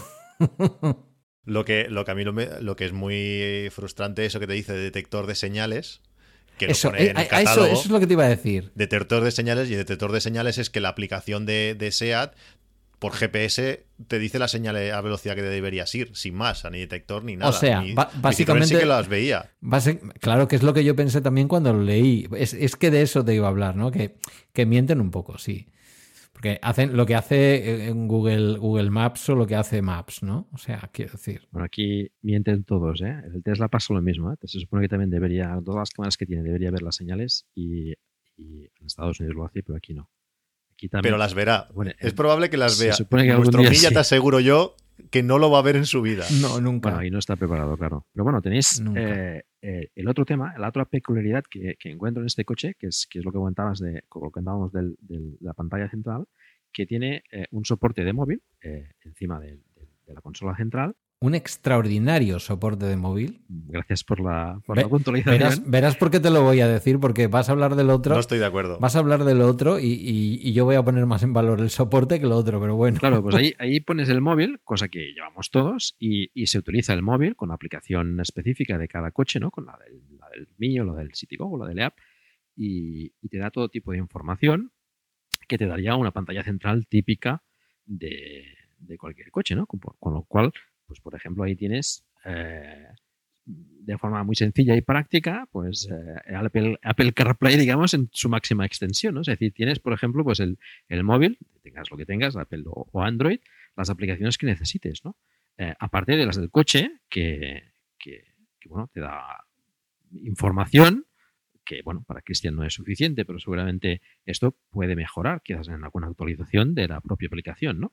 Mm, yo estoy muy en desacuerdo. Es, al principio me, parece, me pareció una buena idea, pero primero, eh, creo que los tres somos usuarios de, iPhone. El Face ID eh, no se lleva nada bien con la posición horizontal del móvil. Eso sí. Vamos, que eh, no funciona bueno, sí, si haces así con la cabeza, no me estáis viendo, pero si tienes la cabeza en la misma posición. No pues llevas la máscara puesta. Claro, la máscara, por supuesto. Eh, el sistema operativo no se lleva bien con la posición horizontal del móvil. Entonces, si tienes que entrar a según qué aplicación, tienes que estar girando también buscando a ver dónde está la aplicación ciertas aplicaciones, una vez estás dentro, por ejemplo Waze, eh, no se lleva demasiado bien, aunque funciona, no es la mejor posición, está pensado para que esté en posición vertical y todo eso ya no lo puedes hacer con, el teléfono inclinado. Yo, yo llevo al final un, soporte que utilizaba para poder volar el dron y colocar el iPad, imaginaos, que tiene pues una, una pieza que, que simula el tamaño del móvil, pues va cogido allí donde debería estar el móvil y me permite rotar para ponerlo en vertical eh, y luego toda la información esa que, su aplicación en teoría eh, te da, que bueno, en teoría no, y la da, eh, es, mala, es insuficiente. Es, no sé, Pedro, tú, pero eso no se usa para nada. Los mapas son malos. No la enchufo nunca. No la enchufo mm, nunca y además me, molesta no sirve. cada vez que enciendo el, coche y que me empieza a decir, no se ha conectado, ok, y no sé qué, sí, ok. digo, a ver, mm, a mí el soporte sí me gusta, pero he hecho trampas. Quiero decir, mm, mm, si me habéis oído alguna vez hablar de esta rareza mía, yo casi siempre tengo un Android también por ahí y ahora con O2, eh, como tenía la, eSIM en el, en el Apple Watch y, la eSIM en el, en, el, en el 11 Pro, pues me sobraba una eSIM, ¿no? Porque para eso pagas los 5 pavos de la multisim a O2. Entonces dije, tráete para acá una SIM y con un Xiaomi Note 8T o algo así, pues lo que, lo que he hecho una buena parte del tiempo, ahora no lo estoy haciendo, pero hasta antes de Navidad estaba haciendo, es conectar el iPhone al, al Bluetooth del coche para tener, digamos, lo que es una conexión normal de Bluetooth y poder mm, hablar por teléfono y poder lanzar con Siri llamadas y tal y cual. Y después tener en, horizontal, un, Android barato, pero muy grande, con una pantalla mucho más grande que la del, que la del 11 Pro, que me hace las veces de pantalla del coche. Y el. Sí, sí, sí. Es que eso no puede ser. Tú intenta, intenta abrir Spotify, que Spotify no gira de ninguna manera. Intenta eh, usar Spotify ahí inclina. Es que no puede ser. No, no, Spotify, Spotify en el Android, y te lo enseño ahora si quieres, ¿eh? Spotify en el Android girará, pero ahora, ahora igual me equivoco. Ahora igual me equivoco, pero yo diría que en el iPhone no en el iPhone no. En el iPhone no. Entonces, es un desastre. Por eso va una. Por eso no sé, yo creo que, que, la idea, la idea no está mal, pero. Pero es que si tienes un iPhone, te tienes que comprar un. Te tienes que comprar un Tesla. Quiero decir, si te compras un Seat has, has de tener un Android, sí o sí. Así una cosa que yo pensaba que era interesante, veo que es un desastre, que no lo utilizáis para nada. Es un desastre, es un desastre. Se vende como una cosa maravillosa, pero es un desastre. Porque esa información que te da la aplicación, que es básica y no es buena, eh, la pierdes en el momento que ya no pones el móvil. Y como ya no lo puedes desbloquear bien, como ya no puedes... Eh, sí, eso sí, Overcast tienes que también girar la cabeza para darle... Pues al final, ¿qué hago? Móvil en el bolsillo, conexión mm. por Bluetooth, lo abro desde el Apple Watch y tiro. Ya no... Pero, pero reconozcamos una cosa. Si... Eh, yo sé que los taxistas, los conductores de Uber, mucha gente mm, profesional lleva el teléfono en sentido vertical. Lo sé pero es bastante natural pensar que si las pantallas que traen los coches que cuestan pasta eh, son horizontales, que SEAT piense en que debas colocar tu pantalla en horizontal, la pantalla de este, de este Xiaomi, ¿vale? Que la puedas llevar así. Entiendo que no es un problema de SEAT que iOS no acepte tumbar el teléfono. Será un problema en todo caso Mm, ¿Cómo Seat lo que piensa es que se, va, que se va a ahorrar no sé cuánto de la pantalla. Eh, si tú al final coges eh, y le das un tamaño un poco decente a la pantallita para poder tener CarPlay o similares, pues el problema se, resuelve. O sea, eso es. Mm, bueno. es que incluso el, el, tamaño es. Yo creo que sería suficiente. O sea, no es muy grande, pero es suficiente. Lo que tenía que haber hecho es, en todo caso, mm. hacerla táctil para poder. No, yo creo que yo creo que no. Es bastante estirada. No. Pero para dar la información que te da con el móvil, eh, es más o menos la misma pantalla. Sí, eso sí. Sí, no tendrías mapas, pero es que también sus mapas son lo que son. Y luego la información que da de dónde cargar y todo eso tampoco es buena. Te dice, no vas a llegar. Y dices, ¿cómo que no? Pero, o sea, no está bien. Funciona, eh, pero al final la utilizamos pues para para marcar las horas de, bueno, el nivel de batería que queremos que cargue el coche, las horas de salida y alguna cosa más, pero por el resto no. Ya ves, Paco, que a pesar de la discrepancia con el asunto de la posición, vale bastante más el hecho de que te permitan llevar integrado en el, en el salpicadero un extraordinario soporte de teléfono, eh, eh, sin entrar en la polémica de, de que es apaisado y no permite colocar en vertical. Sujeta muy bien que cualquier cosa que tú pongas ahí con ventosas o tal, todos sabemos que a la larga terminan dando problemas mm. o tienes de alguna manera que dañar el salpicadero. Y, esto, claro, es que viene la clavijita, lo metes, lo puedes quitar también, o sea, es decir, se pone y se quita si tú quieres, pero si lo dejas puesto, va genial, mm. genial, genial. Es que esa solución, si, rotase, o sea, si se, puede al final tiene una, pieza que, sí, estoy de por arriba y dos laterales. Si la de arriba se levantase más y las laterales pudiese cerrar algo más, es que simplemente si te llaman, bueno, sí que puedes hacerlo con la tecla de, la radio, pero es que ya para ver el nombre no es lo suyo, no es lo suyo. Igual en Android está mejor pensado, pero con iPhone... Eh, no, no es que esté mejor pensado, es que Android te permite hacer funcionar el teléfono en, horizontal, nada más que eso. Pero bueno, sí, tienes razón. Bueno, con el, con el éxito que está teniendo, eh, pues no me extrañaría que saliese algún tipo de, accesorio de terceros que, que permita sustituir este soporte por uno que se pueda rotar. A ver si. Bueno, es que eh, conociendo a alguien como Cristian. No lo había pensado, la verdad. Viendo cómo, es la, viendo cómo es la clavija, que es un. Es una. Nada, son dos pestañitas que se meten en un agujero. Te podrías diseñar perfectamente algo para imprimírtelo en 3D, seguro. Ese tema ya no he querido entrar, porque ya no me da la vida, solo hace falta que me tenga que poner a aprender ahora cómo funcionan las impresoras 3D. No, sí, no, ya va. Hay que diseñarlo específicamente para hacer todo el no, movimiento. No, pero, pero un, Gerardo Molleda ya lo, ya lo tendría hecho, ya te lo digo yo. Si nos escucha, le animo, le, pagaré lo que quiera, lo que me pida. Ahora está Cristian buscando en AliExpress a ver si ve algo de. sí, sí, no, no, además, además literal, ¿eh? es lo que estoy haciendo. sí, sí, me lo he imaginado. Bueno, avanzamos un poco. El tema de la batería lo hemos comentado, es una batería de 30 y pico kilovatios hora, refrigerada por aire. Bueno, tiene suficiente margen, digamos, de la capacidad bruta y neta como para, para ir bastante tranquilo. Eh, es refrigerada por aire forzado, ¿vale? No es como, por ejemplo, la Nissan, que es eh, lo que venga, sino que es, bueno, es refrigerada por aire forzado, igual que la que tiene el Zoe y el creo, creo, que, creo que ni eso, ¿eh? O sea, no tiene ni, ventilador. Ah, yo tengo entendido que es refrigerada forzado. Eh, pero bueno, no, en el grupo de, del SEAT Me nos pasaron, bueno, han colgado varias veces diferentes esquemáticos de, cómo, cómo, está el coche y ventilador no hay, eso seguro, que ventilador no hay. Y creo que no hay ni orificios. Además, si tú buscas, eh, si ves en YouTube cómo construye la batería, es un paquete cerrado mm. que no, no, tiene, no tiene aireación. Yo creo que ni, que ni eso. En los vídeos de YouTube y lo que yo he visto, que al final es un poco lo que, lo que interesa de todo esto que estamos hablando, es que a la tercera carga en verano eh, el vehículo carga como si estuvieras cargando en un, en un cargador del Mercadona, ¿sabes? Es decir, una primera carga te la aguanta bien, en la segunda se penaliza mucho y la tercera ya no la vas a poder hacer. O sea que, aunque el coche, y, y alguien dirá, pero a ver, cacho animal, es decir, si estás hablando de un cochecito que es para andar por ciudad y bueno, y ya vemos que resiste bien eh, viajes diarios al trabajo que supongan sesenta y pico de ida, sesenta y pico de vuelta. Ya, pero es que es una característica muy curiosa de este coche. Y yo creo que Cristian en algún episodio lo ha contado y, y, él lo ha hablado con sus viajes largos, ¿no? Es que es un coche que anima, porque dices, a ver, si mantengo una velocidad más o menos así, me voy a hacer 205, 210 kilómetros por autopista con toda la familia metida dentro del coche y a lo mejor si me apuras en algunos momentos hasta con el aire acondicionado. Entonces, claro, dices, si llego a 200, quiero llegar a 400, no me, no me importa parar a comer y, esperar eh, una hora a que se me cargue la batería, ¿no? El problema no es del coche, el problema son los este mismo coche dentro de tres años, cuando la red de cargadores eh, sea más extendida y sobre todo te aseguren la carga, que a mí ese es el problema.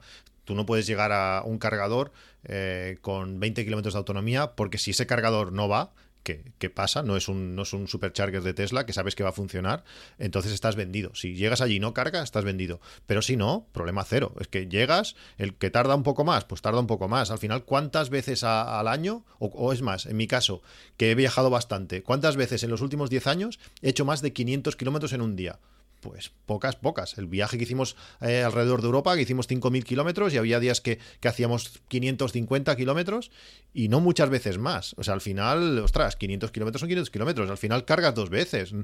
No es descabellado. El problema es eso, es que la red de cargadores tiene que darte la seguridad de que cuando llegues, cargues porque no solamente ya es que el cargador no vaya, sino que llegas allí, regístrate, que problemas. Y eso es lo que no puede pasar. Y si estás tú solo y pierdes 20 minutos para empezar a cargar, pues yo qué sé, te molesta, pero, pero claro, si está con la familia, encima en un viaje, igual te están esperando pues en el punto de llegada, no puedes llegar a partir de tal hora. Entonces, ahí ese es el problema. Pero cuando la red de cargadores esté bien extendida y, sobre todo te dé fiabilidad de carga, no es problema ninguno. Es que tienes que parar cada, cada 200 kilómetros a, descansar un momento. sí, sí. Eso no es problema. El, problema es que si ya estás en la tercera carga y en la tercera carga está cargándote a 4 o a 5 porque están calientes las baterías. Pero tercera carga, ¿cuántos kilómetros te vas? Te estás yendo más de 650 kilómetros. Te estás yendo lejos, sí. Claro, tengo claro que queríamos ir, queríamos ir un día a, a, Córdoba y no sé si desde mi casa hay 800 kilómetros. Eh, puede ser una aventura y puedo tardar 15 horas fácil en, llegar, mientras que con el otro, haciendo tonterías, no sé, sin correr, pero sí en tiradas largas, eh, podía haber tardado, podría tardar muchísimo menos. Pero claro, ese es algo un poco eh, raro, o en mi caso poco, poco muy poco frecuente. Pero es un logro de este coche también, ¿no? Porque siendo el coche que es y teniendo el precio que tiene, eh, le ponemos esta pega, ¿no? Es decir, jo, es que si te pones a hacer 400 kilómetros, es que no es la vida de este coche. Sí, no, es un este coche, diseñado para eso. ¿no? Y este coche, estoy seguro que si tú te, te, tapas los ojos y te dicen, vamos a probar un coche eléctrico y te subes sin verlo por fuera, te sorprenderá muy gratamente, que fue lo que nos pasó. Sí, sí, sí. De, cuando escuchamos, pasamos delante de la sala, le dije a, mi mujer, vamos a probarlo, venga, va. Nos subimos y alucinamos. Luego te bajas y dices, pues es que el coche este es muy pequeño. ya, ya, pero súbete. ¿Y cómo se conduce, cómo se comporta? Es que es un coche que si no lo ves, porque estamos acostumbrados que queremos un coche súper grande, que ahora hay varios compañeros del trabajo también se han comprado coches enormes. ¿Y para qué quieres esto? No, por si un día bueno, pues tú verás, no sé, pero, pero no hace falta. Pues este coche cuando te subes, y si no lo has visto por fuera y no tienes ese ego de querer un coche súper grande, es que es un coche que se conduce genial y te permite conducir muchos kilómetros porque el coche está muy bien sentado. No es un Citroën AX que tenía yo desde en, el, en el 90 y pico, que el coche veías que no. es que este coche está muy sentado no sé, en ese sentido, a mí me da. Luego también habría que ver la seguridad. También dicen las estrellas Euroncap mm, que tiene, que no sé si tiene tres estrellas Euroncap de ahora. Eh, tampoco yo estaba conduciendo un coche de hace 12 o 15 años que, bueno, que. Que, en su momento no estaba mal en cuanto a estrellas, pero ahora no tenía nada, no tenía, no te pitaba ni por los cinturones no puesto, no te pitaba un montón de cosas que también resta mucho. No sé, yo creo que es, es mejor coche de lo que aparenta. Lo de la, lo de la batalla es, definitivo, lo de la batalla. Yo el, anterior al... Batalla y peso, centro de gravedad. Sí, sí, sí, sí, pero, pero quiero decir, en cuanto al espacio interior, la batalla es que es... Es característico cuando ves el coche en vista lateral, es muy característico. A mi modo de ver, además, con las llantas que trae, es muy bonito. Muy japonés, si se quiere. Esos coches altos japoneses, pero sin la altura, porque a mí la altura me da un poco de rollo, ¿no? Esos coches altos y no me acuerdo qué modelo llegó aquí, que era como muy alto, muy estrechito y muy corto. Y eso no y me poco bonito. Sí, muy poco bonito. Pero yo creo que el nuestro tiene una vista lateral chula y es lo que tú dices, ¿no? Entras y, entras y tiene un espacio interior que sorprende una barbaridad. Y la conducción sorprende mucho, la fuerza que tiene y lo rápido que, lo, lo ágil que es, lo, la chispa que tiene, es, sorprendente. A mí, a mí Eso, eso me cautivó cuando condujimos la prueba de la prueba que hicimos no sé cuántos que decimos, no mucho, pero me sorprendió lo rápido que, aparte de todas las cosas buenas que tiene un eléctrico, este está muy logrado. Es muy ágil este coche. Sí, y eso en la mayoría de conducciones que hacemos ah, en el día a día de ciudad y, pocos kilómetros, pues es, ideal. Para conducir por ciudad, pues lo que pasa es que tiene una desventaja que los eléctricos que, estás acostumbrado a, ver los huecos entre coches de forma diferente. ¿no? En una rotonda, por ejemplo, pues tú ves acercarse un coche a lo mejor con el tuyo térmico no te atreverías porque con el eléctrico sabes que pegas un pisotón y estás ahí puesto. Esto... Sí, eso, eso da mucha seguridad. Yo estuve conduciendo un mes entero el Mi cuando volví a mi Gran Picasso, que es un coche full equip, no le pude meter nada más, el coche era súper equipado, con muchísimas más sistemas de seguridad, con muchísimas más comodidades, pero ves lo poco que tiraba, lo puse a la venta al momento. O sea, fue, fue así, un mes conduciendo el Mi, que eso es, un, es mucho peor coche el Mi, pero es que esa sensación que te da un eléctrico, por muy pequeño y por muy básico que sea, no, no, no podía conducir el otro. Yo no he podido. Yo tengo el, yo tengo el León aparcado al lado del mí. Bueno, pero en tu caso tienes ahí un, tienes Guiller ahí que está esperando en cuanto tenga un poco de edad, que te quedan ¿qué? dos años o así. Eh, pues hace 17 en marzo, pero, pero lo que va a robarme es el mí, estoy seguro. También puede ser. Pero es curiosa la, decisión de Christian, ¿no? De, de, vender totalmente el, el, C4 Gran Picasso, que es un coche bastante grande, ¿no? Que, bueno, le daba pues un uso. Eh, para la familia, pues muy, muy concreto. Y, y quedas eso con el Mi, que es bastante más pequeño. Es, es, curiosa esa decisión que, que tomaste después de tener el Mi, ¿no? Entiendo. Bueno, fue, fue una mezcla de cosas, claro. Eh, también es un coche que se estaba devaluando rápido. Eh, era el momento, tenía justo cuatro años, era el momento si quería recuperar algo de dinero pensando siempre en saltar un Tesla o el amigo del Tesla cuando se pueda. Eh, pues era el salto lógico. Eh, también dices, estamos en, época de pandemia, la cantidad de viajes que vamos a poder hacer se van a limitar mucho. Tampoco. También es verdad que ahora, por ejemplo, Día de Reyes, pues vas a buscar cuatro regalos y cuidado, a ver lo que metemos que no nos va a caber. En ese sentido sí que sí que penaliza. Pero era, para mí era algo muy lógico eh, gastar lo menos posible, porque entre las placas solares y, y, el cargador que tengo gratuito al lado de casa, pues llevo 7200 kilómetros sin gastar nada. Eh, en ese sentido, eh, también, también se agradece. Aunque también es verdad que muchas de las ventajas o bondades que te da el Tesla, eh, pues este Mi ya las cubre y igual me hace plantearme, pues retrasarlo. Es, una gozada conducir el coche. digo, mm. muchas de las ventajas igual tiene hasta más inconvenientes eh, el Tesla, porque pues tanto como el cuidado, donde vas a, voy a poder aparcar, no sé qué, y todas estas cosas, pues con el Meet llegas, pum, pum, aparcas. En muchos sitios la gente te los cede porque no vas a caber y llegas tú y aparcas. Pues todo esto aparcas sin más miedo. No sé, eh, para mí me llenaba mucho más eh, mi, mi que, el Gran Picasso. Sí, sí, está claro. Bueno, ¿qué más podemos comentar sobre el coche? ¿Alguna cosa que, que queráis comentar? ¿Te, parece poco lo enamorados que estamos del, del Seat Bueno, yo creo que cualquiera que le interese mínimamente uno de los tres coches, bueno, ahora ya solo podrá comprar el Seat no hay más, a no ser que busque algo de segunda mano, que bueno, no creo que haya mucho, porque como decía, de momento la mayoría de, para decir, todos los compradores están súper encantados. Aquí ya estáis escuchando pues a Cristian y a Pedro, que, que, que bueno, están súper encantados con el coche y que cubre pues muchas necesidades de, lo que hacemos el día a día, ¿no? De, pues, no sé, 300 kilómetros, por ejemplo, en ciudad, te permite cargarlo eh, relativamente bien con esos 40 kilovatios de carga en continua, eh, ¿qué te puede tardar? Pues, no sé, tampoco lo vas a hacer de 0 a 100%, pero, no sé, 3 cuartos de hora. A mejor cae, cuando cargas. Cae, rápido también ¿eh? la velocidad de carga. Yo creo que la más rápida que he visto ha sido, ha sido 31 kilovatios. Es decir, que. Bueno, depende de los amperios que tengas. Sí, sí, sí. Esto puede, puede ser que no llegue exactamente a los 40, depende de la capacidad de la batería.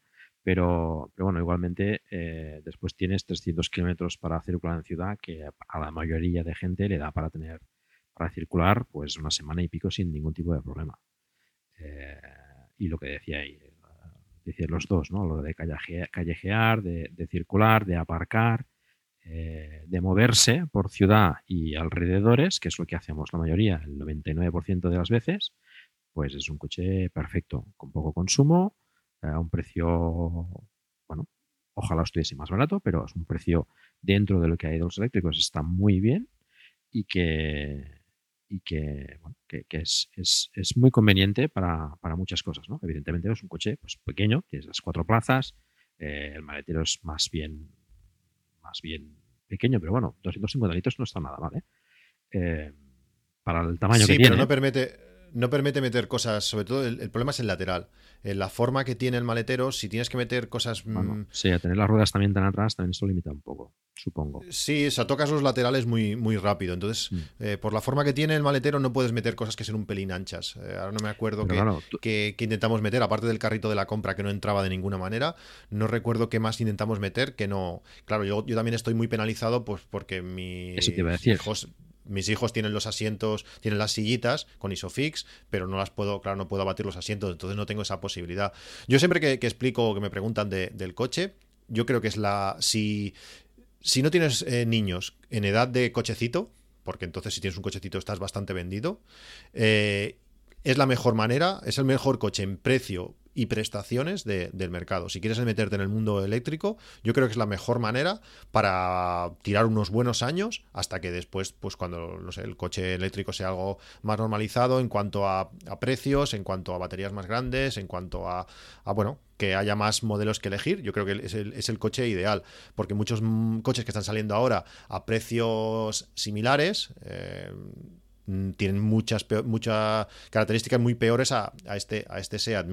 Este, este coche se nota que Volkswagen o bueno, el grupo, el grupo BAC tiene bastantes años de experiencia, eh, permite una carga eh, interesante, sobre todo por los consumos que, hace el coche, poder cargar, que al principio solamente podía cargar en, trifásica a, a 32 amperios, pero ahora por lo menos a los SEAT, nos lo han arreglado para que podamos eh, cargar en, en, monofásica también a 32 amperios. Lo hace de una forma un poco rara, pero pero permite cargar y claro, poder cargar en la calle, en cualquier circunstancia, a 7,4 kilovatios, con el poco consumo que tiene el coche, es una gran ventaja. Además, en cuanto a configuraciones, también está muy bien. Eh, hay muchos coches, ahora no sé el Tesla si lo han actualizado o qué, pero nuestro coche podemos decir a qué hora queremos salir, a qué batería eh, queremos eh, salir, a qué horas son, cuáles son las, horas de, horario valle. El Peugeot de 2008 no le puedes decir que el, que el coche carga hasta el 80%. ¿Cómo, se, cómo se explica eso, que siempre tengas que cargar al 100%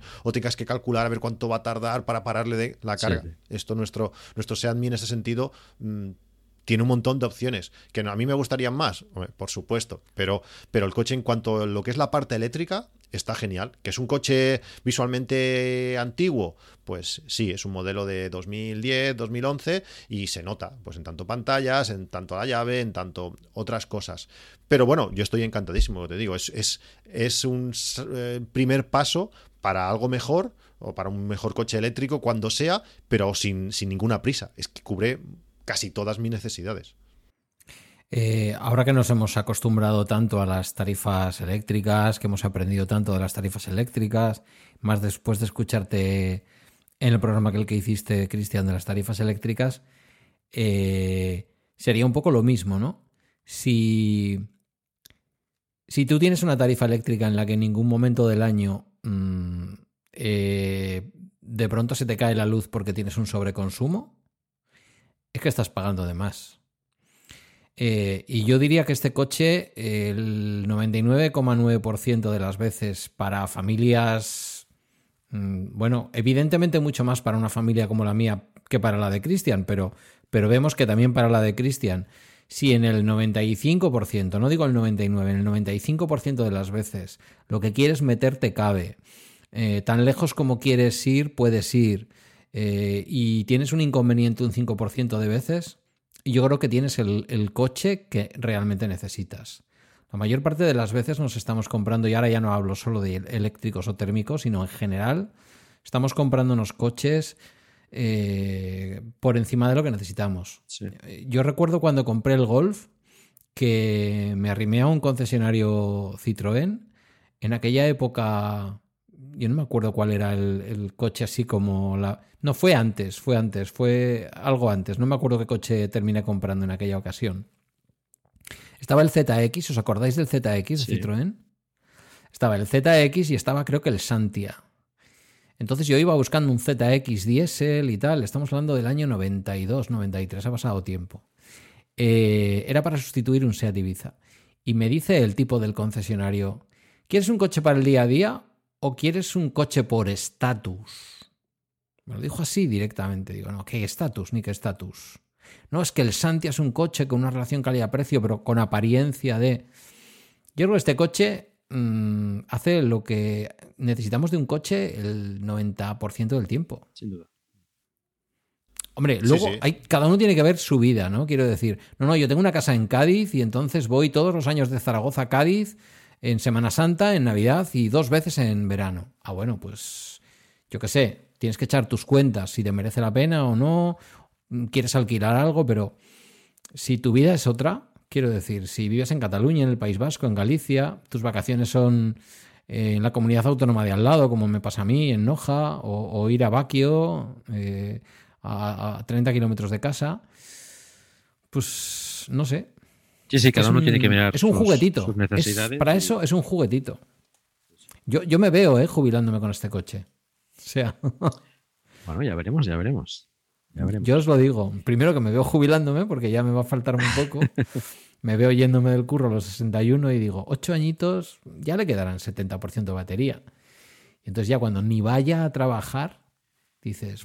es posible que para entonces puedas comprar la batería al recambio. Sí, hombre. Problema, Evidentemente para esa época... No creo. Esto es lo que... Nos harán tirarlo. Esto es lo que decimos siempre, sobre todo los usuarios del, iPhone. No, no, a mí este iPhone, el año pasado cuando compré el 11 Pro, no, no, y es que sí, me compré el 11 Pro porque este me durará 6 o 7 años por lo menos. Bueno, eso ya, y, eso ya va Termina quedándose en casa 6 o 7 años, pero no lo usas tú. Una cosa curiosa que ha comentado Cristian sobre el tema de la carga, eh, me gustaría que lo explicases. Eh, la carga en, alterna, que, bueno, en, en trifásica eh, cargaba, eh, con dos fases. O sea, no, no carga con las tres fases, sino con dos fases. Y, bueno, yo no tenía del todo claro si cargaba en 16 amperios o 32 amperios. Porque, bueno, para hacer 7 kilovatios en, alterna, en monofásica, pues eh, con una sola fase tiene que hacerlo en 32 amperios. Pero yo tenía entendido que, cargaba con, con 16. Sí, cuando compramos el coche eh, cargaba 16, 16 en monofásico y 32 en trifásico. Carga 16 por, por fase. Como tiene dos, pues solo carga, carga 32 amperios. Pero hicieron una actualización de software y cuando es en monofásico utiliza esas, esos dos conectores para meter 16 por cada uno y cargar a 32 en monofásico. Fue una simple actualización de software, 10 minutos y, ya está, y funciona. Eso, eso se, agradece porque lo explicamos creo que en el, anterior capítulo del podcast, que el compañero que tiene el, el E2008, pues ese carga es capaz de cargar a 32 en monofásico, pero hay, ciertos cargadores que cuando están dos coches conectados reparten a 16 por, por, fase. Sí que es trifásico, pero hace 16 por fase. Como aquel coche solamente tiene una única fase, pues le baja a 16 y carga pues a, 16 amperios, mientras que yo puedo cargar a 16 por esas dos fases y cargo a 32. Pues el coche te permite todos esos juegos. Eh, utiliza una monofásica un poco rara, como, no sé, si desplazando la corriente por, por dos pines distintos y, lo utiliza como si fuese un trifásico, aunque es, aunque es monofásico.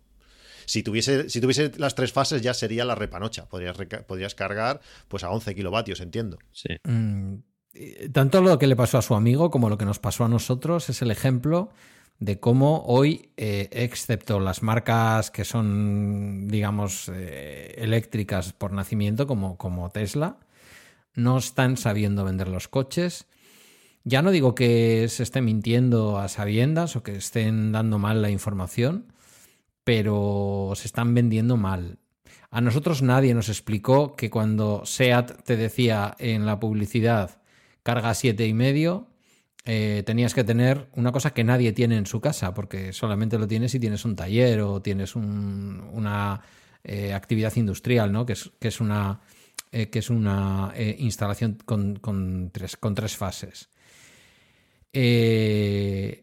yo que fui a ver el, el, el, el Peugeot, nadie me dijo tampoco que había un extra que se puede pagar y además no cuesta mucho y que te permite cargar más rápido, ¿no? Al doble de velocidad. Entonces a la gente le venden el coche y cuando va a cargar dice, ahí va, si no carga. Pero aquí se, suma todo. Eh, yo creo que es desconocimiento del que compra, desconocimiento del que vende. Sí, sí. Eh, es una suma de todo. Te digo, nosotros, yo que más o menos, bueno, ya sabía de cómo de qué iba la jugada, cuando estuvimos cargando en ese cargador, yo no entendía que, que, leche estaba pasando. ¿Cómo puede ser que mi coche, con además con un cable, con un cable como el que nos dan, que es un cable limitado a 20 amperios por, por fase, ¿cómo puede ser que, que mi coche esté cargando mucho más rápido? Al final, un grupo de Telegram, no sé qué, oye, mírate, mira el, el enchufe, mira el coche, y miras y dices, pues si solamente tiene dos pines, o solo tiene un pin, te faltan los otros dos, no vas a poder cargar en, trifásico porque físicamente no está. Claro, eso hasta ese momento yo no, yo no tenía, no me había ni planteado que eso pudiese ser así y que pudieses bueno, él por supuesto, el que lo compró, ni idea, ni se lo planteó tampoco, porque es que no sabes nada, no sabes ni, mm. ni qué conector es, ni tipo 2, ni meneques, ni nada, eh, como mucho menos plantearse de cuántas fases carga y tú ves en el catálogo y pone hasta 11,4 o 11, no sé cuánto. Pues muy bien, pero ni te planteas que eso se puede pedir y si un vehículo es de stock ya es algo que no, que no miras, te lo encuentras después. Puede parecer que es barrer para casa, pero yo creo que eh, los oyentes que nos están escuchando, que estén pensando, bueno, ellos están aquí y ya están bien orientados, ¿no? Pero sin duda, en, este ámbito, eh, los podcasts y muy especialmente los canales de Telegram, como por ejemplo el, tuyo, Paco, el, de, Plug, eh, el de Plug and Drive, son fundamentales porque yo todavía después de haber leído después de haberle escuchado a Cristian que me lo dijo, oye, que están haciendo esto, lo vi en el grupo de Telegram de, conductores de los, del Mi Eléctrico y tal, me fui, me atendió el chico de la SEAT al que le habían dado algo de formación, al mecánico al que le habían dado algo de formación. Ah, sí, eso lo tienes que hablar con Alberto, como diciendo, nosotros de eléctricos ni idea. Alberto lo justo, pero bueno, por lo menos tenía esa orientación. Me dice eso me dice, vuelve después de mis vacaciones porque no lo vas a ver hacer nadie más. Vuelvo después de sus vacaciones, me, me atienden antes de que él llegara y me dicen, ¿pero a qué vienes? Digo, no, vengo a esto y a esto, pero... Oye, pero no hay ninguna llamada para arreglo, ¿eh? No, no tenemos nada de la marca. Digo, no, no, si no es una llamada para arreglo. Pero se está haciendo en toda España, a todos los coches. Pues ni idea. Y ya vino el tal Alberto y les dijo, no, no, tenéis que hacer esto y esto. Me enchufaron al ordenador y lo hicieron. O sea, es fundamental, yo creo que es fundamental que la gente esté en los grupos de Telegram y que la gente esté escuchando, esté escuchando podcast, porque de verdad que en este caso es fundamental. Sobre todo si eres, como tú decías antes, novel en esto, ¿no? Sí, hay muchas cosas que bueno, sobrecogen un poco y que hay mucha desinformación. Eh, ya en el capítulo que, que hice sobre, el, sobre la compra de un vehículo eléctrico, el, el, tema de la carga en Alterra es una cosa que hay que mirar bien eh, sobre todo teniendo en cuenta los cargadores a los que puedes tener acceso de forma habitual. Eh, si tienes pues, de forma fácil cargadores de 22 kilovatios, en trifásica evidentemente, pues bueno, pues tienes que procurar que tu vehículo eléctrico tenga, tenga esa posibilidad, ¿no? Para aprovechar, por ejemplo, cuando vayas a comprar, pues que si donde compras en el Mercadona o donde sea, eh, un cargador a 22 kilovatios y tu coche lo puede aprovechar, pues oye, y ando yendo a comprar un día a la semana, pues cargas el coche sin problemas, ¿no? Y más con un, uno como el Seat Me, que tiene esta autonomía y esta eficiencia tan buena, ¿no? Pero bueno. Sí. José Antonio Mercadona tiene unos cargadores preciosos, tienen un montón, tengo fotos de siete cargadores seguidos y, que, y cargan a dos kilovatios, los tienen limitadísimos y con el Seat Me aún puedes, porque el coche gasta tan poco que tiene que estar muy lejos ese Mercadona para que no te salga cuenta eh, ir y volver y cargar más, pero con cualquier otro coche eh, te va a salir a deber. El, comentario más habitual en Telegram es, en el Mercadona yo, para lo que dan, no saco ni el cable. Bueno, también es, verdad que es interesante eh, visibilizar ¿no? el vehículo eléctrico. Eso también va bien. ¿no? A veces sí que no, merece la pena por la, por la carga, pero sí por porque la gente vea que se usa, ¿no? que, que no es nada de, de otro mundo, que, que, no es ciencia ficción y que incluso pues la gente se acerca y te pregunta, ¿no? Pero sí que a veces no, no merece la pena ni sacar el cable ¿no? por la carga. Pero sí hay sitios en los que puedes hacerlo, ¿no? O, cuenta al supermercado, pero yo que sé, donde vayas a comprar, hacer tus compras semanales o hacer el café con los amigos o, lo que sea, si tienes un cargador pues que te da ciertas posibilidades, pues es bueno aprovecharlo. De todas formas, no hay muchos eh, vehículos eléctricos que aprovechen los 22 kilovatios. ¿eh? El, Tesla, por ejemplo, que se supone que es, que es la máxima expresión, eh, pues te aprovecha solo 11.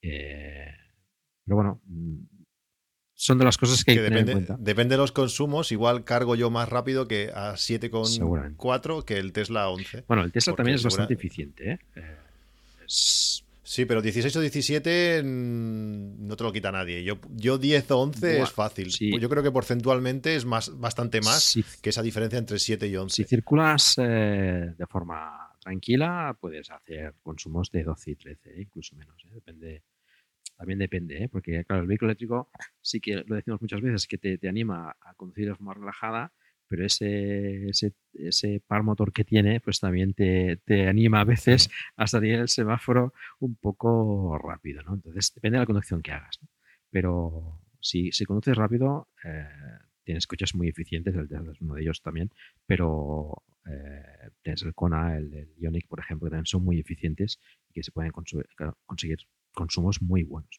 Entonces, es bueno conjugar eso con, tu carga para, en alterna para, poder eh, hacerte la vida más fácil. Bueno, son muchas cosas las que hay que mirar. ¿eh? Sí, y otro de los mitos que mucha gente tiene mucha preocupación es que, mm, primero, cuánto gasta, que mucha gente cuando le dices, oye, déjame enchufar el coche en un enchufe, cuando fuimos al Delta del Ebro, alucinaron cuando metí el enchufe por la ventana en, las oficinas de, de, no me acuerdo cómo se llama, el parque aquel para poder ver las aves, no se creían que el coche podía cargar ahí.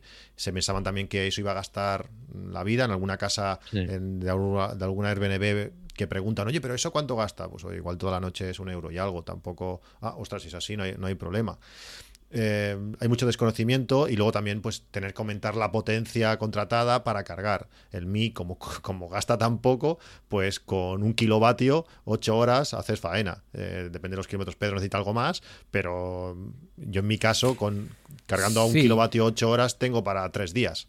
Pero yo lo subí a cinco y pico mm, por, por mi, porque soy un manirroto lo subí a cinco y pico y porque no quería que me interfiriera con lo de casa, el wallbox que, que te regala, entre comillas, lo de regala, el SEAT con el, o te regalaba con el, con el Mi, pues eh, si quisieras instalarle, se lo tienes que instalar aparte, el tema de que te balancee lo que está gastando el coche con lo de casa y no te salten nunca los plomos y estas cosas, ¿no?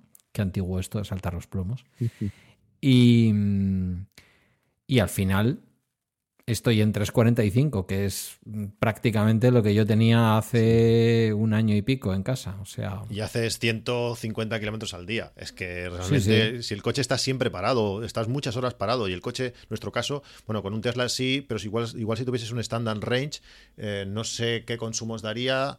Eh, igual estarías más al límite. A mí, por ejemplo, el compañero que vive muy lejos y tiene que hacer muchos kilómetros al día, a la velocidad de carga y el consumo que tiene ese coche, pues cuando vamos tres días seguidos de mañana, por ejemplo, en las horas que, tienen no le da, cada día va, va, perdiendo, va perdiendo autonomía. Para el tercer día no le da para, para, ir, para ir y volver.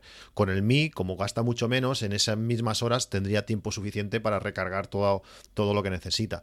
Bueno, son cosas que, que, hay que, hay que pensar y sobre todo tenemos el hándicap, el problema de que muchas veces sabemos nosotros más que el del concesionario, que por una parte no quiere saber, por otra parte no le interesa eh, venderlo, porque ya hay muchas noticias de que en cuanto que los coches eléctricos en principio van a necesitar mucho menos mantenimiento y los concesionarios viven un poco, un poco o mucho de, eso, se junta todo y bueno, ahora de momento, pues antes de comprar un coche tenemos que nosotros que informarnos más y corremos el riesgo de, cuando lleguemos allí sepamos más que, el, que la persona que nos lo quiere vender. Mm. Sí, sí, suele pasar. Avanzamos un poco. Cuando os comprasteis el coche, comentarios de la familia, amigos, ¿estáis locos? ¿Qué hacéis con esto de los eléctricos? Que es demasiado, no es el momento.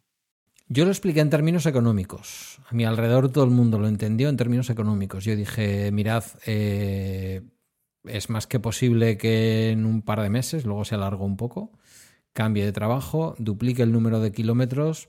Yo ya estaba gastando con el, con el León aproximadamente, con una conducción súper eficiente, eh, en torno a unos 200 euros en, en gasoil.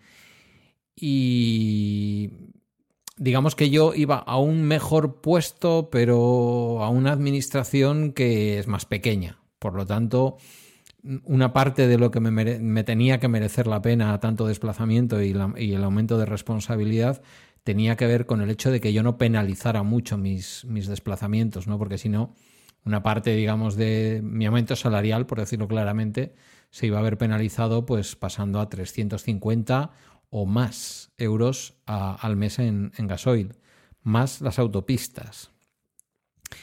Entonces yo lo expliqué en términos económicos y me convencí a mí mismo también en términos económicos. Y, en buena medida eché las cuentas eh, en términos económicos. ¿no? Yo hice una comparativa eh, y, bueno, me la hizo Gerardo en realidad, que para eso es un profesional del asunto y me dijo, mm, esto te lo pagas, con, con esos kilometrajes, te lo pagas, se paga solo en seis años y medio. Y dije, pues adelante los de Alicante, quiero decir, en seis años y medio me estoy pagando el coche y bueno, pues ya veré si cambio el León, si este ya estará muy consumido, si lo dejo como un vehículo para un rango mucho más cortito porque he castigado mucho la batería y le sirve a Guiller para ir a la universidad, no lo sé, lo que sea pero me pareció como una inversión y todo el mundo a mi alrededor lo entendió. Luego yo creo que junto con eso, todo el mundo a mi alrededor entendió que, bueno, además es el futuro y además es una tecnología que es más limpia. Pero yo creo que si lo explicas inicialmente, digamos, como dice Emilio, si se lo explicas a la población civil con, los dineros, es lo primero que entiende y la gente lo, lo entiende muy bien, ¿no? El impacto de decir, mira, yo a mi nuevo trabajo me costaría ir unos 8, 8 euros y medio y con esto me estoy gastando un euro 25 más o menos. Pero tanta diferencia, sí, tanta diferencia. Yo en mi caso, ahorro económico no lo hay. A ver, sí que lo hay, y sobre todo, pues eso, pensando de recuperar algo de dinero para, para poder comprar un futuro mejor coche, un Tesla o que sea dentro de unos años, pues era, creo que era el momento de, vender y sacarme el gusanillo del coche eléctrico, eh, todo el tema ecológico, eh, juntarlo con las placas solares, todo esto está bien. Pero en, mi caso, realmente lo principal, lo que diga a los demás me da igual. Llega un momento, al final ya cuando tienes una edad, lo que digan los otros, mm, en ese sentido me da igual. Pero es eh, mi mujer, por ejemplo, conducir no le gusta. Sacó el carnet a la primera a las dos, yo no. O sea, en ese sentido ella sacó el carnet mejor, pero conducir no, no le gusta y ahora pues lleva bastantes meses sin, sin conducir. Y este coche pues fue pensado como un primer paso, pues para mí, en, como digo, en épocas de confinamiento, en, en en mi trayecto diario de, ir a casa al trabajo es, ideal. Para poder aparcar en Salou en épocas que hay mucho turista y hay pocos espacios, pues el coche también es, es muy bueno en eso y es un, en vez de coger un coche grande y luego el pequeño pues para los movimientos cercanos, pues en nuestro caso fue, fue lo contrario. Primero empezamos por el coche pequeño, coche que va a poder conducir mi mujer sin ningún problema, si con el coche automático ya es bueno, esto es aún mejor, te, olvidas de, de, frenar, te olvidas de cambiar, te olvidas de todo, es un coche mucho más, mucho más cómodo.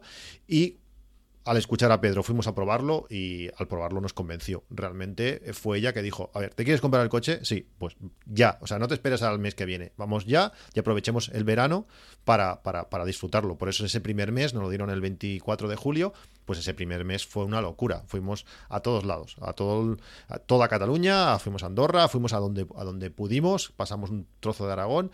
Eh, lo disfrutamos a, tope y estamos deseando que vuelvan, que nos dejen salir primero y que, llegue un poco mejor tiempo que no estemos a cero grados para poder volver a darle caña con el, con el coche. Realmente eh, ese fue el motivo, que como coche secundario para en un futuro eh, poder comprar un, coche un coche mayor para los viajes pero como ya te digo eh, este coche es tan bueno y mata tanto el gusanillo de, de las ventajas y bondades de un coche eléctrico que, igual si no hubiera estado este, igual en 2022 hubiera comprado un coche grande y ahora no lo tengo tan claro. Interesante. cuenta la verdad. O sea, has dejado también de hacer todos esos viajes desde que estáis en Alcohólicos Anónimos. Porque os estabais yendo de bodega en bodega y eso estaba empezando a resultar un poco preocupante. Y seguiremos, no nos dejan salir ahora, pero. bueno, esto hay que aclararlo. Eh, eh, Cristian ha hecho varios viajes por la zona de Cataluña, digamos, en, bodegas. Em, eh, por supuesto, no tiene ningún problema con el alcohol, sino simplemente son, son viajes interesantes para hacer, también que, recomiendo. hay varias, y por, supuesto también en La Rioja, en muchos sitios, en muchos sitios no patrocinada por el Priorat. Sí, Claro, es que estamos muy cerca, estamos en una zona muy, muy propicia para... para Hay muy buenos vinos por aquí. Claro. Monsan, Priorat, es que toda esta zona son es una zona de, vinos y luego pues todo el tema, ya no solamente el vino en sí, sino toda la historia, toda la película que se monta cada bodega para venderte su, su producto, toda la tradición que hay, viñas centenarias y todo.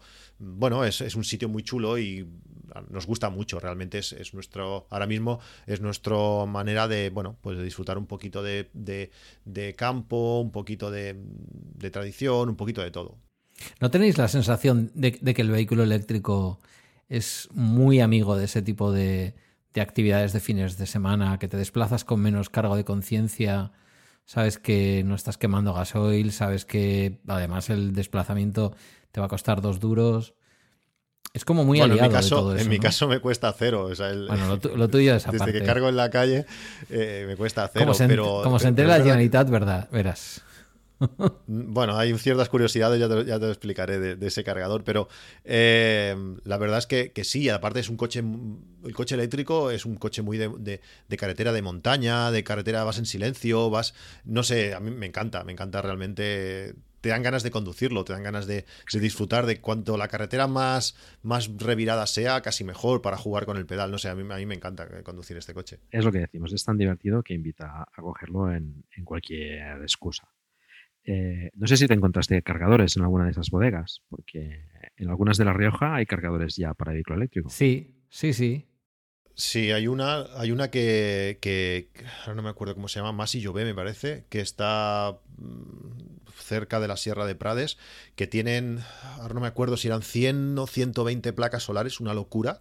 O hay una, tengo una, foto, una foto con el coche cargando de las placas solares. Tienen dos super baterías con dos, con dos eh, inversores Fronius de no sé si eran 10 o, 15 kilovatios cada uno puestos en paralelo. Una locura, una locura. Esa, esa bodega va, va todo con fotovoltaica. Y allí cuando llegamos, pues estuvimos cargando. Al final salimos con muchísima más batería de la, de la, que, de la que llegamos. Una pasada. Fuimos especialmente a esa, esa bodega porque salía en Electromaps eh, que ahí había un cargador y quisimos visitarla, pues mira, como, no sé si agradecimiento, o bueno, o, ya que lo tienen, pues, pues disfrutar de, esos sitios. Sí, sí.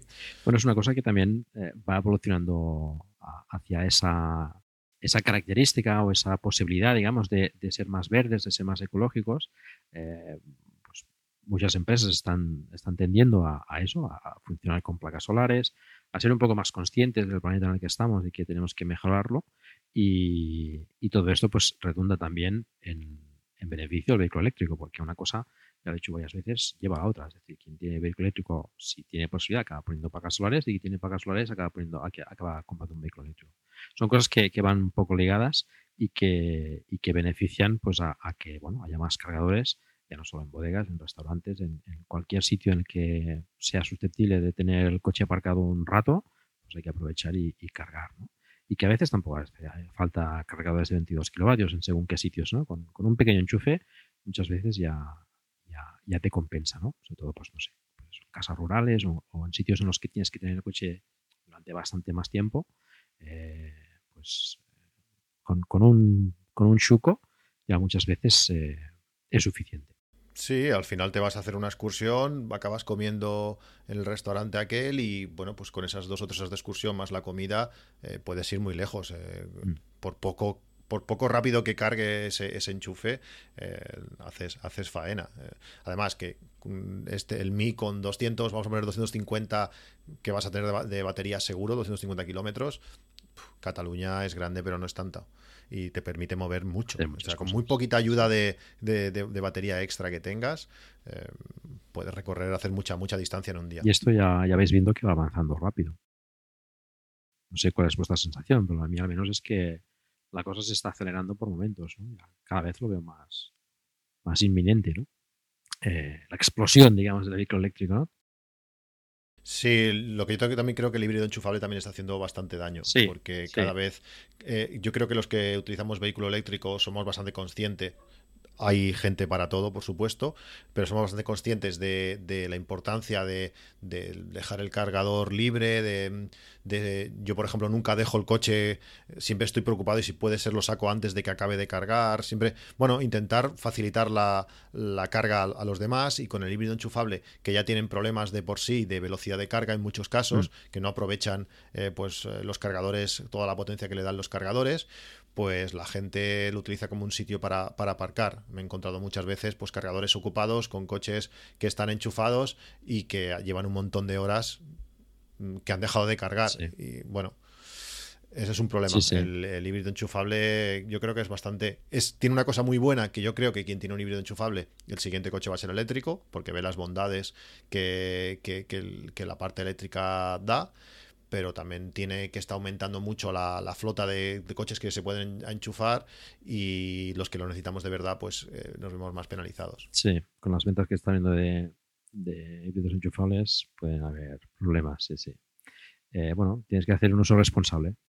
Sí, cuando se toque el tema de las etiquetas, que yo creo que se tocará, pues es posible que ya no resulte tan rentable, porque lo decías o lo sugerías tú antes, Paco, hay mucha gente que está dando el salto a gastarse 4, 5, 6 mil euros más o algo menos en un híbrido enchufable eh, con respecto al modelo normal porque le pongan la etiqueta que después le puede permitir entrar en la almenda central de Madrid o mm. en los sitios que se vayan a ir cerrando, que recordemos que los sitios se van a ir cerrando, las ciudades de más de 50.000 habitantes van a tener todas zonas reservadas para, para o, prevenidas del, del, tráfico de vehículos de, mm, térmicos, ¿no? Entonces yo creo que cuando se sea más honesto o más realista con lo que son las etiquetas, creo que puede que la gente se lo piense más, ¿no? Porque yo creo que hay muchos coches que se están vendiendo por la etiqueta que llevan. Sí, sí. Sí, sí, desgraciadamente es así. Vale, bueno, pues eh, yo os quería preguntar si lo volveríais a comprar. Casi que pasamos a la siguiente pregunta. Está claro que, que sí, ¿no? Sí, para mí no hay mejor alternativa ahora. Y, ya si os parece vamos acabando porque ya llevamos casi dos horas. Eh, bueno, comentar lo que más os gusta y lo que menos os gusta del, del Mi. Cristian. En mi, en mi caso, eh, precio, eh, la dinámica que tiene el coche, la estabilidad que tiene el coche, todo eso para mí es, es, lo mejor. Es, es, muy divertido de, conducir. Y lo que menos, pues, bueno, el maletero, si fuese un poquito más, no hace falta mucho más. A veces es lo justo para que te entre esa cosa que tienes que meter y no, y no te cabe. Y bueno, me gustaría, pues, lógicamente a mí que me gusta todo el tema de tecnologías, de sistemas, eh, pues que fuese un poquito más avanzado, que fuese un coche más, más eléctrico en ese sentido. Así como en toda la parte de carga es un coche muy eléctrico, en toda la parte de, de pantallas y de sistemas, pues no, no lo es. Y en ese sentido, pues es lo que me gustaría que este coche tuviese. A mí me gusta y creo que Creo que esto trasciende al hecho de que es eléctrico. Me parece que en su categoría, en, ese segmento, digamos, del coche más compacto que te puedes comprar, es posiblemente ahora mismo el vehículo con una mejor, eh, con un mejor comportamiento dinámico. Lo digo circulando con un vehículo que en principio no está pensado para circular por autopistas y en ningún momento con lo que llueve aquí, ya sabéis, y este tipo de cosas, aunque con esto también hay una idea un poco equivocada. ¿eh? Las ruedas estrechas es verdad que pueden tener menos adherencia eh, a la salida que decías tú antes, Cristian, pero a la hora, por ejemplo, de pasar por grandes superficies que no han evacuado bien el agua, mm, viene bastante mejor, por ejemplo, que mi, que mi Seat León. El riesgo de aquaplaning es bastante menor, ¿no? Entonces, para mí por aquí, por el norte, tiene un comportamiento dinámico y un comportamiento en zonas de curvas y todo esto estupendo y maravilloso el hecho de que es eléctrico, evidentemente. Para los que habéis tenido más eléctricos, decir que lo que destacas de tu coche eléctrico es que es eléctrico, pues es como redundante. Pero para los que somos nuevos, evidentemente, Eh, yo me divierto mucho con eso. Y en contra, pues diría que mm, quizás mm, si se puede poner en, una empresa de pueblo, como hice yo con el, con el León, entre 400 y 700 pavos, un sistema de CarPlay eh, Android Auto, eh, se configura, pero vale para los dos, pues quizás a lo mejor haberle metido 200 o 250 euros más al coche y haber ofrecido un sistema de infoentretenimiento o de conexión del móvil, que me hubiera sido suficiente, un poquito mejor. Yo despacio no, no lo echo en falta porque mm, la verdad es que es un coche que en mi caso, como no hay Sofix ni historias, que es un poco lo que decías, Cristian, pues los asientos van para adelante y para atrás echando leches, la bandeja es muy pequeñita, acaba en cualquier sitio y al final tienes una capacidad de carga eh, tan grande como la que tengo en el León o más, ¿no? Hombre, si abates los asientos puedes hacer cualquier cosa en ese coche. Claro. Sí, sí, bueno, ojo, una cosa que no he dicho y que es muy interesante también en el vehículo, las cuatro puertas, que tiene que ver con lo que decía antes Cristian, ¿no? No solamente es la capacidad interior para las personas, sino que realmente es un coche que por tamaño hace cinco o seis años se hubiera fabricado en tres puertas. Son cinco puertas, las dos de atrás son tremendamente funcionales, no hay que hacer ningún movimiento extraño, se entra muy bien. O sea, es que son muchas, muchas cosas. Yo no me quedo ni con uno ni con dos. Son muchas cosas las que, las que me gustan de mi, de mi, eléctrico. Bueno, ya veis que los dos están encantados con su chiquitín, como le llama Cristian muchas veces. Eh, es un coche, pues, que hemos comentado, es súper recomendable, eh, muy práctico, eh, muy redondo en todos los sentidos, en potencia de carga, en, para lo que es, en, eficiencia, en, tamaño y en, uso y en potencia. Con lo cual, pues, bueno, quien esté interesado, pues que, que, escuche el podcast de Mi Eléctrico. Allí Cristian y Pedro pues dan más información y explican más experiencias que lo que habéis escuchado aquí y seguirlos, eh, porque, bueno, seguro que, que nos deleitarán con, muchas más aventuras, ¿no? Oye, Paco, y si lo están escuchando esto por el feed de mi eléctrico, que, que escuchen Plug and Drive. Eh, bueno, también te lo agradezco, sí, sí, sí, evidentemente. Raro será, raro será encontrar algún oyente de mi eléctrico que no sea oyente de Plug and Drive, siendo Plug and Drive eh, como la gran referencia de podcasting sobre coches eléctricos pero siempre puede haber algún despistado, más seguidor de Cristian o que me oye a mí o tal. pues... nunca, se, sabe, ¿no? no creo que seamos la referencia. La verdad es que hay varios podcasts eh, sobre vehículos eléctricos. Cada uno. Cada uno tiene sus referencias. Aquí ya sabes que tanto Cristian como yo somos muy Emilcar FM friendly. Os lo agradezco. Em, bueno, hay varios podcasts, sobre todo eh, yo creo que nos complementamos todos un poco y, y la verdad es que tampoco nos vemos nadie como competencia ni nada por el estilo, somos de compañeros. Claro. Y yo creo que lo que no dice uno lo dice el otro y a uno le gusta más el estilo de, de alguien a la hora de explicar las cosas, a otro pues eh, otra forma, pero bueno, yo creo que es, es, cuanto más información mejor y, bueno, que cada uno escuche pues lo que, lo que le apetezca. En todo caso, en Plug and pues intentamos dar esa información para, acompañar a los noveles y, a la gente que le interesa un poco el tema, pues eh, para, poder conseguir eh, pasar al máximo de gente posible a, la movilidad eléctrica. Bueno, ha sido un lujo y un placer eh, teneros aquí en and Drive a los dos. Muchísimas gracias por, por acompañarnos. Y, también pues es un placer eh, estar con vosotros en, el podcast de Mi Electric, Mi Eléctrico. Y, bueno, si os queréis despedir y decir dónde os pueden encontrar. Cristian, dale. Bueno, pues eh, para mí también, Paco, ha sido, ha sido un placer poder, poder participar en este, en este podcast. Hace, hace muchos años me mandaste un Telegram eh, un, creo que fue un tweet eh, de una quedada que se hizo eh, aquí en, Reus de coches eléctricos. Y justamente ese día estábamos en Andorra y no nos pudimos conocer.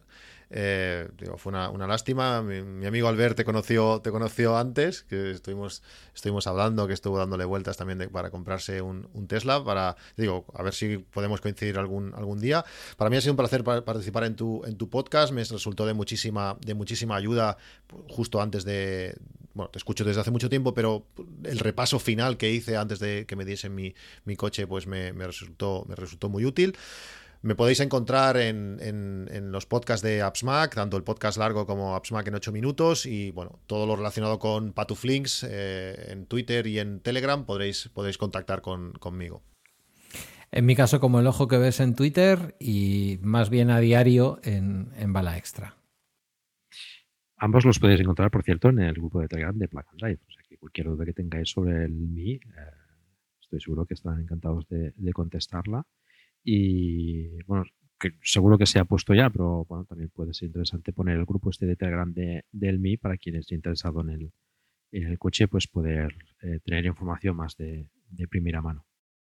Sí, lo que pasa es que en el grupo hay tanta gente, tantos usuarios, que a veces es, difícil, si no te nombran, poder ver cuando estás dos días sin entrar y tienes mil mensajes, no me da, no me da la vida. ya, ya me cuesta a veces en el, en el propio grupo de, del podcast, de mi podcast, eh, estar ahí, eh, intento estar lo máximo que puedo, pero ya me cuesta a veces por los turnos y por, por, todo, que es que no te da la vida. No te da la vida Nos pasa a todos esto, es demasiados grupos y demasiada información, a veces pues el día a día nos nos consume también, ¿no? Y los que tenemos hijos también tenemos que, dedicar el tiempo a otras cosas, ¿no?